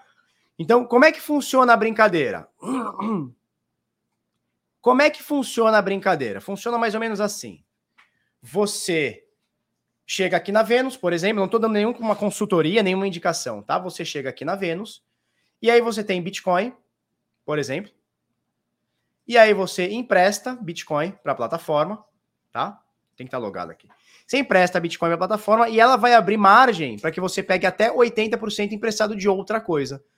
Então, na verdade, o que ele vai fazer? Ele vai, você vai emprestar, né? Peer to pool, você sempre vai emprestar para pool recebendo menos de 1% por ano e vai abrir margem de 80% para você pegar alguma coisa emprestado e aí você vai ver a melhor taxa, o que faz sentido para você ou não, e vai pegar empréstimo pagando, por exemplo, BUSD, ó, o SDC pagando 5% por ano, por ano, tá?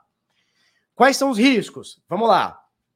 Primeiro risco, risco de processo. O que é o risco de processo? É você chegar aqui, fazer uma merda, fazer errado, mandar para carteira errado, conectar errado, entrar no scan, risco de processo, né? É, é, é, é o processo, é, é, é, o, como você entra na parada, tá? Entra ou sai e tal. Como você aperta os botões, risco de processo. Riscos de mercado. Porra, botei, o Bitcoin ele tá 47 mil. Amanhã eu fui dormir, ele caiu para 20, me liquidou. Risco de mercado.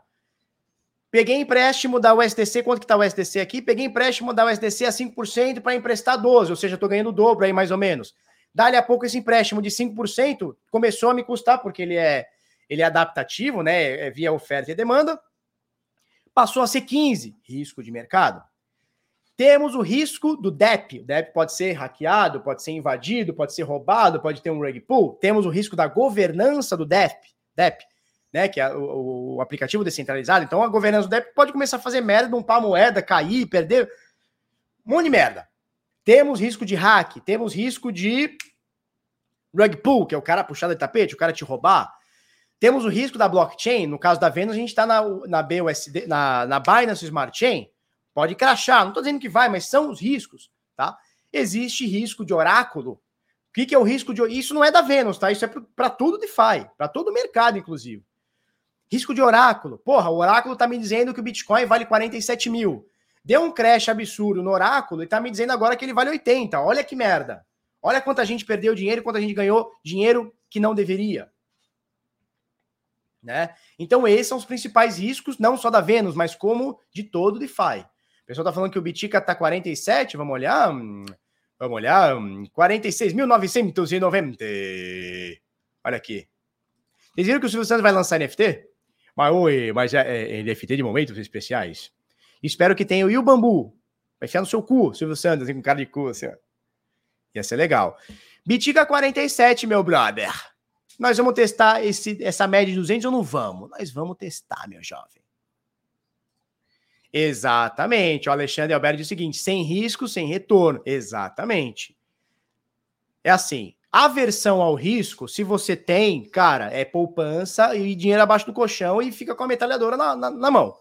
A aversão a risco, você não pode fazer nada sequer no mercado cripto. Você não pode comprar sequer stablecoin, tá? Quanto maior o prêmio, maior é o risco. Então você chega num DEP que está te pagando 100% ano o risco é grande. Você chega num DEP que está te pagando, por exemplo, a Neutrino lá, a, a, é Neutrino, né? A Vires. A Vires está te pagando 105 por ano. O risco é grande. O prêmio é grande, o risco é grande. Você pega na Uniswap, que o risco é infinito, não vou dizer infinitamente, mas é o risco é absurdamente menor do que essa Neutrino. Por quê? Porque a Neutrino é nova. A Neutrino, não, desculpa, a Vires é nova, a, a, a, a, a Uniswap já é mais antiga, ela é um medalhão da rede Ethereum, é a mais utilizada, etc. Ela tá te pagando 5. Enquanto uma te paga 100, outra paga 5. Ué, por quê? Porque o risco ali é muito menor. Existe risco? É claro que existe, todos esses que eu te falei. Governança, DEP, rede, processo, oráculo, etc, etc, etc. Tá? Mas o risco lá é menor do que na Neutrino. Por isso a Neutrino te paga 100 e a, e a Uniswap te paga 7, 8, 10, enfim, 5. Tá? Mais ou menos por aí. Bitica 47.016. Vamos, meu Bitica. Alisa o Bitica, turma. Primeiro acende o Bitica. Ó, põe a mão no Bitica. Olha aqui, ó. Põe a mão no Bitica. Põe a mão no Bitica. Dá uma alisada. O que acontece com o Bitica? Ele acende. Flau. Vai, meu filho. Acende. Ó. Bitica tá lá meio morto. Dá uma alisada nele. Dá uma alisada. O que acontece? Ele acende. Flau. Acendeu. Aí tu vai alisando ele mais. Faz com carinho. Manda beijinho, ó. O que, que acontece com o Bitica? Ele muda até de cor, ó. Ó. Muda até de cor. Aí tu assopra ele, ó. O que acontece quando tu assopra o bitica? O que acontece quando tu assopra o bitica? Ele sobe. ele sobe. 47.064 B13. Hoje começa a shitconf em Miami, estaremos lá, óbvio. E amanhã, né? Amanhã começa a Bitcoin, né? Começa a Bitcoin Conference, não é isso? Amanhã vocês vão estar lá também, com certeza, né? Vão estar na Shitcoin e na Bitcoin Conference. É isso? Então, assim, alisou o Bitica, 47.100, hein? Ai! 47.100, papai. Cuecão de couro, mano. 47,100, meu jovem. Vamos lá, vamos, Bitica. Vamos. É hoje, é hoje. A gente falou aqui, né? Pimbar acima da média de 21, meu jovem. É o segundo pimbar. Teve aqui embaixo, teve aqui em cima. Vamos embora. Bruno Zec, acho que Ethereum 2.0 vai dar bom? Acho que vai dar muito bom. Já deu bom, agora é só implementar. Alisa que ele cresce, vai alisando. Tu, tu alisa daqui que eu aliso daqui. Alisa daí que eu aliso daqui. E vai crescendo o bichão. Tá? É isso. Que mais? Que mais? 47.150. Mais. Para com essas frescuras, Barba. The Camelon. Para com isso. Mais pergunta. Vamos mais uma pergunta? Falei sobre a Vênus, os riscos, né? O que é a Vênus e os riscos dela. Sem análise de moeda. Ah, analisa tal moeda. Não, façam perguntas. Felipeta, você adora suplar na manivela. Que é isso. Para você acha a rede Rune promissora? Não conheço. É EVM? Não conheço. Cadê a galera do inverno? Subindo para as cavernas. Sabe por que essa galera não some? Eles não somem, cara. Sabe por que eles não somem? Porque eles estão sempre chutando alguma coisa nova. Agora é lua, agora é queda, agora então eles estão sempre trocando, né? A chave deles muda de um dia para noite, muda, muda, muda, muda, muda, muda. E cara, tá sempre acertando, né? Uma hora certa, né? Responde eu aí. Alguém mandou um super chat, né? Vamos ver aqui, ó. Marcelo em Varginha. Em Varginha tem ET. E, e, e. Cincão, obrigado. Felipeta. Bom dia, Felipeta. Fala a verdade. Quanto das suas criptos você põe em DeFi? 10%. Para renda passiva, 10%. Outra coisa, na dieta, preferes fruta ou verdura? Nenhum nem outro. Eu prefiro salada. Você ia me pegar, né? Você ia me pegar. Vermelho ou verdura? Hum, eu não sou muito bom da verdura, não. Não, na verdade eu sou, né? Verdura, salada é verdura, né? Eu não gosto de legume. Legume eu não gosto. Nem que esse papo de brócolis, como é que é o negócio lá? É brócolis, qual que é outro lá? Couve-flor. Pô, esses bagulho ah, não é comigo, não. Quer fazer eu comer? Empana, frita essa porra que eu como. Aí beleza. Né? Sandman. Fala dos riscos do, do ETF, tá? Então vamos lá. Riscos do ETF, risco de mercado, Pô, você comprou hoje o Bitcoin. Opa, Bitica subindo, hein? 47.160, 170, 174. Bora, Biticas, bora. Risco, risco de mercado. Comprei, o mercado caiu, perdi dinheiro. Risco de confisco. Tá? Então, o Estado pode chegar lá e falar assim: o CPF do Sandman TJ tá aqui? Tá, me dá tudo que ele tem. Risco de falência. É raro, é raríssimo, eu não lembro de casos assim. 47,200, hein? É, eu não lembro de casos assim, tá? Mas pode ter um risco de falência da gestora. No caso de criptomoedas, não é a CBLC que faz, Companhia Brasileira de Liquidação e Custódia, não é a CBLC que faz a custódia do, da, da ação. É uma empresa geralmente terceirizada, uma Coinbase, uma Gemini, uma Fidelity, alguma dessas. Desse formato, existe o risco de hack. Se existe o risco de hack, existe o risco de insolvência, tá? Uh, e existe, no caso de ETF, risco de gestão, porque você tem ETFs de gestão ativa e de gestão passiva. Gestão ativa é aquele que o cara tem alguns critérios, ele segue alguns critérios. Gestão passiva é aquele que ele compra, por exemplo, Bitcoin e você está exposto ao preço do Bitcoin. Bitcoin subiu 10%, o ETF é um espelho, ele tende a subir 10%. Bitcoin caiu 5%, ele tende a cair 5%. Mais um ETF de gestão ativa, ele faz trade. Não necessariamente trade, mas ele, ele, ele mexe nas operações. Não é um espelho do preço.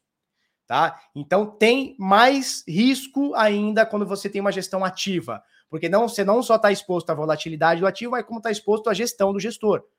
Tá? Então, basicamente, são esses riscos aí. E dependendo é, da moeda que você for utilizar, né, do, do, ETF que você for utilizar, por exemplo, um ETF de, de Solana, por exemplo, cara, você tem risco também de blockchain, né? É isso. Show? 47,150. Show de bola. Tem também o risco da bomba atômica, a bomba atômica destruir o planeta e os lucros todos. Tem também, tá?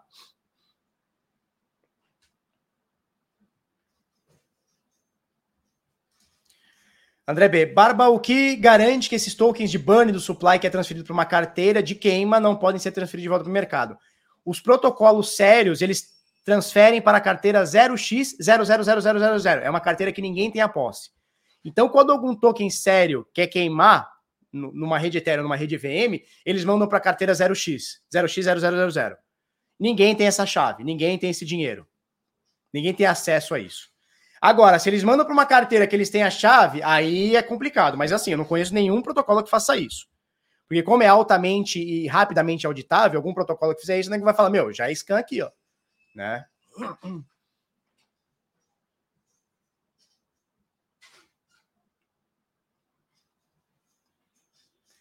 As pool coin têm tendência de valorizar? Como assim pool coin? Pool de moedas? Pool de moedas que não seja stable, é isso?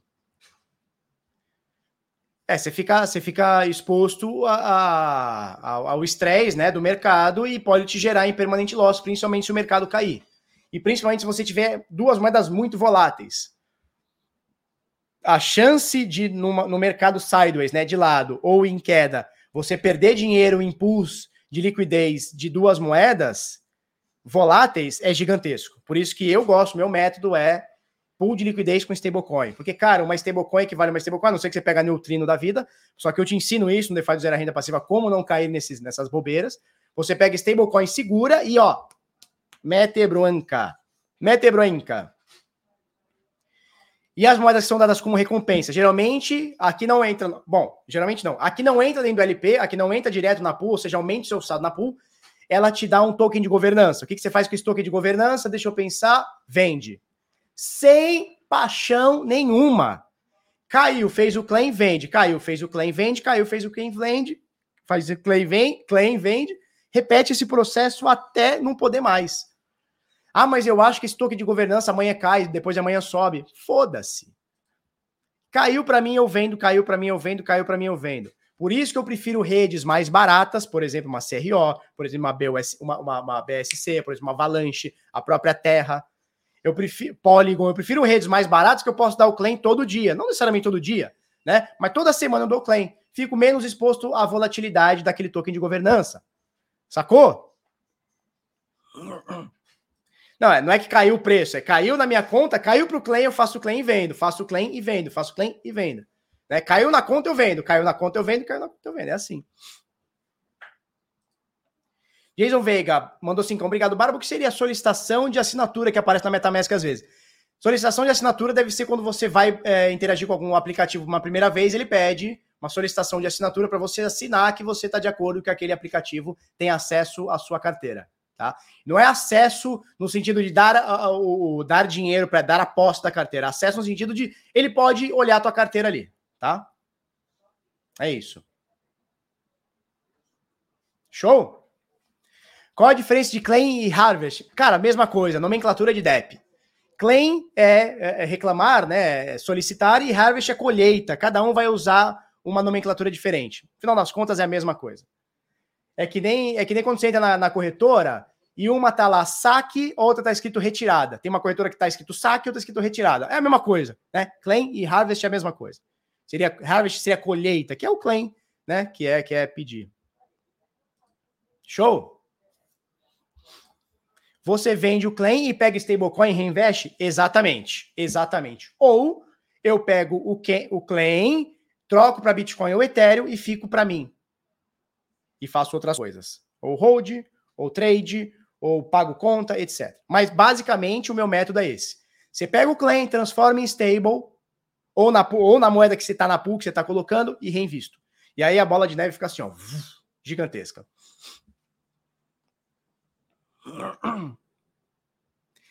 Primeiro, Antônio José Medeiros Schneider Júnior. Primeiro, é possível gerar uma LP em farm? Não, você tem que primeiro tirar da farm, né? Tirar do stake, tirar do yield, para depois gerar a LP. Dois, quando eu tiro uma LP do farm, ele continua calculando somente em farm? Continua. Continua. Veja, quando você entra na pool de liquidez, você já está ganhando com taxa. É ter, a taxa daquela pool é tua. Percentual, né? Daquela taxa é tua. Quando você coloca lá no yield, você está farmando uh, e, e a, aquele deve está te dando recompensa por aquilo, tá? Mas quando você está ganhando, quando você põe numa pool de liquidez, foi lá e adicionou liquidity, né? Adicionou liquidez, já está ganhando a taxa, acabou. As taxas que foram geradas naquele DEP, você ganha o percentual delas. Acabou. Quando você coloca lá é, no, no, yield, aí você está ganhando uma recompensa acima daquilo que, a, que, que o DEP te dá. Show, lagartixa? Faz sentido? Renan Augusto, qual é a melhor plataforma para stake de stablecoin que você tem utilizado? Cara, tem vários. Eu utilizar criptos. Eu estou vendo agora a Anchor para colocar. Não, não coloquei porque não tive tempo que mais? Cara, tem muita coisa. Tem a Bifi que faz uns compounds interessantes, tem a própria a, a própria Uniswap, tá com umas, umas pools interessantes de Frax com SDT e o, SD, o SDC. Tá crescendo bem a moeda, tá? Então, cara, tem muita coisa boa. MM Finance é confiável? Onde eu vejo a liquidez da DeFi? Vamos lá. Eu gosto das perguntas, cara. Eu gosto das perguntas porque a gente vai para uns assuntos que não estava na minha pauta. Show de bola. MM Finance é confiável? Por enquanto está sendo. Eu boto minha mão no fogo? Com certeza não. Onde eu vejo a liquidez da DeFi? Aqui, ó, defilhama.com. Melhor lugar, cara. É, é a Bíblia. Não é, não é, que é a Bíblia, é o, é o Google de quem está no DeFi. O Google do DeFi é o DeFi Lhama. Muita gente vai falar do Dep Radar, entre outras aí. Para mim é o DeFi Lhama, é o Google. Ah, eu vou buscar o que, que significa tal coisa. Google. Eu vou buscar DeFi. DeFi Lhama tá? Onde eu vejo a liquidez? Você pode ver aqui, ó, por TVL, pelo ranking de TVL todas juntas, ou você pode selecionar aqui por rede, ó, rede Cronos. Você tem a VVS, MM, MM, papapá, BIFI, tá? E por aí vai. Então você vê a liquidez delas aqui, ó. TVL da VVS hoje é 1.3 bi, da MM também é 1.3 bi. Da MM Optimizer, a MMO, né? Tá tudo mesma, mesma sigla, né? MMO é metade dela, 679 bi. Mi, 609 milhões, tá? Tripinha, Little Tripa, empréstimo de UST caro na Vênus. Pegar outra stable e fazer swap viável? Cara, você pode fazer isso aqui, ó. Olha que foda, que aí a taxa, aí depende de quanto você vai colocar, mas olha a taxa do Ethereum, tá? Mas ó, você pode vir na Aave, que é mais segura do que a Vênus, na minha visão, e acho que de todo mundo. Você vem aqui, ó. e pega o ST aqui, ó, pagando. Ah, aumentou, hein? Tava 5% hoje. Você pode vir aqui, paga 10% nela. Vai pagar 19? Já não tá valendo tanto a pena. Vamos pegar Vamos pegar na rede Polygon para ver se a gente tem o ST. Não tem. Aumentou bem, tava mais, tava mais baixo agora há pouco, hein? Tava mais baixo. Vamos ver na Avalanche. Não tem o ST. Vamos ver na Harmony. Não tem o ST. Mas olha só, na Harmony tem DAI a 2,35, hein? Então, olha o que pode fazer. Harmony, Harmony One. Você vem na, na Wave, diz que Wave, você vem na Wave, bota grana, por exemplo, Bitcoin tokenizado, Ethereum tokenizado, pega a DAI a 2,35%, faz um swap para Terra, Correto? Faz um swap para terra e joga na Anchor. Porra, que isso? E joga para Anchor. Pagando 2 ponto alguma coisa por cento. Faz um swap e traz para Anchor. Para ganhar 19,5% ano. Tá bom? Você paga 2 ponto alguma coisa. Cadê? QD? Você vai pagar 2,35 variável, ou seja, pode subir, pode descer, e vai receber 19%. Tá bom, né? Isso aqui, isso aqui, sabe o que isso aqui? Isso aqui é banco. O que, que, é, o que, que o banco faz? Ele pega o teu dinheiro, te paga 2% por ano, né? Numa poupança ou num produto bosta da vida, e empresta para outra 19%. É o que o banco faz. Você virou banqueiro e nem sabe, meu jovem. Tá, era para fugir da taxa da, da, da, do Ethereum. Então, cara, vai ter umas taxinhas, vai ter uns swapzinhos mas dá para fazer dessa forma. Tem que olhar a liquidez, se, se funciona para o que você quer, mas, cara, veio na Vênus. Cadê? Que Vênus? Veio na Ave, tá? Pegou aqui, ó. Harmony One, meteu o DAI a 2,3% ano, meteu o DAI a 2,3% ano, suapou, jogou para a rede uh, Terra, meteu aqui para Anchor em UST 19,4%. É, o que, que banco faz? Banco faz isso. Banco faz isso. Ele paga 2,35 emprestado para um carinha, né? E empresta para outra 19. É o que é o que banco faz. Hoje você é seu banco. Vem aqui, conecta aqui na, na, na, Terra, na Terra Station e manda bala. Inclusive, olha que foda, você pode fazer. Veja bem, você pode fazer, inclusive, uma um seguro, Protect Your Deposit. Ó, você pode usar Unleashed, não conheço, e a Nexus Mutual. Tem a Insurance, a Bridge Mutual, mas a mais segura de todas, a mais conhecida, é a Nexus Mutual.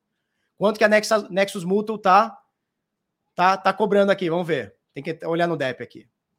Cadê o DEP deles? Overview. Cadê? Cadê? Aqui, Get a Coach. Você pode pegar um contrato com eles. Vamos achar aqui, ó. Anchor. Olha que foda. Olha que foda. Você paga 2,6%. Olha que eu tô. Cara, eu tô dando uma aula grátis, hein, turma?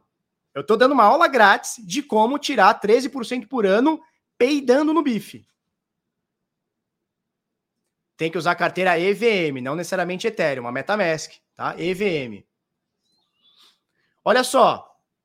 Jogou Bitica, jogou Ether. Pagou 2,35%, tá? Por ano. Trouxe para a rede terra. Jogou na Anchor. Paga, pega 19%. Então aqui tu já tá lucrando aqui, ó. 16. Tô com medo. Vem aqui, ó, faz um seguro de 2,6. Tá lucrando 14 ponto alguma coisa por ano. Sem fazer nada, transando dando aula, assistindo Netflix, escutando música, bolando aula, fumando maconha. Sacou? Faz o seguro aqui. Eu não tô falando pra você fazer isso agora. Eu não tô falando pra você fazer isso agora, tá? O que eu tô falando para você é o seguinte: existe essa possibilidade. Quem não tá fazendo isso hoje é louco. No DeFi do Zero eu ensino isso aqui muito mais. Para você botar dinheiro no bolso agora. É isso. Sacou? Isso aqui é aula, filho. Isso aqui é aula. Isso aqui é aula. Tô te dando aula. Últimos 15 minutos aqui. Aula de como não fazer absolutamente nada e botar 13% no bolso. Aula. O quão seguro é esse seguro? Vamos descobrir o dia que crachar. Mas no DeFi tudo é aberto, ou seja, sempre tem mais dinheiro do que do que não tem. Sempre tem mais dinheiro. Porque quando você paga aqui, ó, você entrou aqui nessa nessa Pool Together V4, pagou 13%, chegou no final do ano, houve hack, você perdeu aquele prêmio, foi para a corretora. E isso virou um saldo a mais. Ó, Bifi. Ó, Bifi, tem, tem, tem coisa na Bifi pagando 40% ano em stable, 50% ano em stable. Tu paga 2,6% para se proteger e tá, ó, chuchu, beleza. Bárbara, por que o seguro da Vênus é tão alto? Porque o seguro, vamos achar aqui, Vênus. Cadê? Cadê? Cadê? Cadê? Ctrl F. Vênus. Cadê? Cadê? Por que, que o Vênus está tão alto? Porque a Nexus não confia tanto assim na Vênus. Por esse motivo. Oferta e demanda e confiança. Mas olha a Uniswap. Olha a Uniswap, 2.6. Olha a Ave. Olha a Ave, 2.6. Taxa mínima, 2.6. É um seguro, isso aqui é um seguro, que nem seguro de carro. Chegou no final do ano, você contratou o segundo, chegou no final do ano, roubaram o seu carro, o carro bateu, a seguradora vai te dar o dinheiro. Pelo menos é assim que teria que ser. Não bateu, você perdeu aquele dinheiro, foi pro cofre da seguradora. É assim que funciona no DeFi também. Foda, né? Vem com o pai, que é dinheiro. Vem com o pai, bichão. Vem, vem com o pai, vem com o pai. Vem com o pai que é sucesso. Amanhã, 10 para as 8 da manhã, estaremos de volta aí para mais dicas de como ganhar dinheiro dormindo, transando, assistindo Netflix e dormindo. Um beijo, um queijo.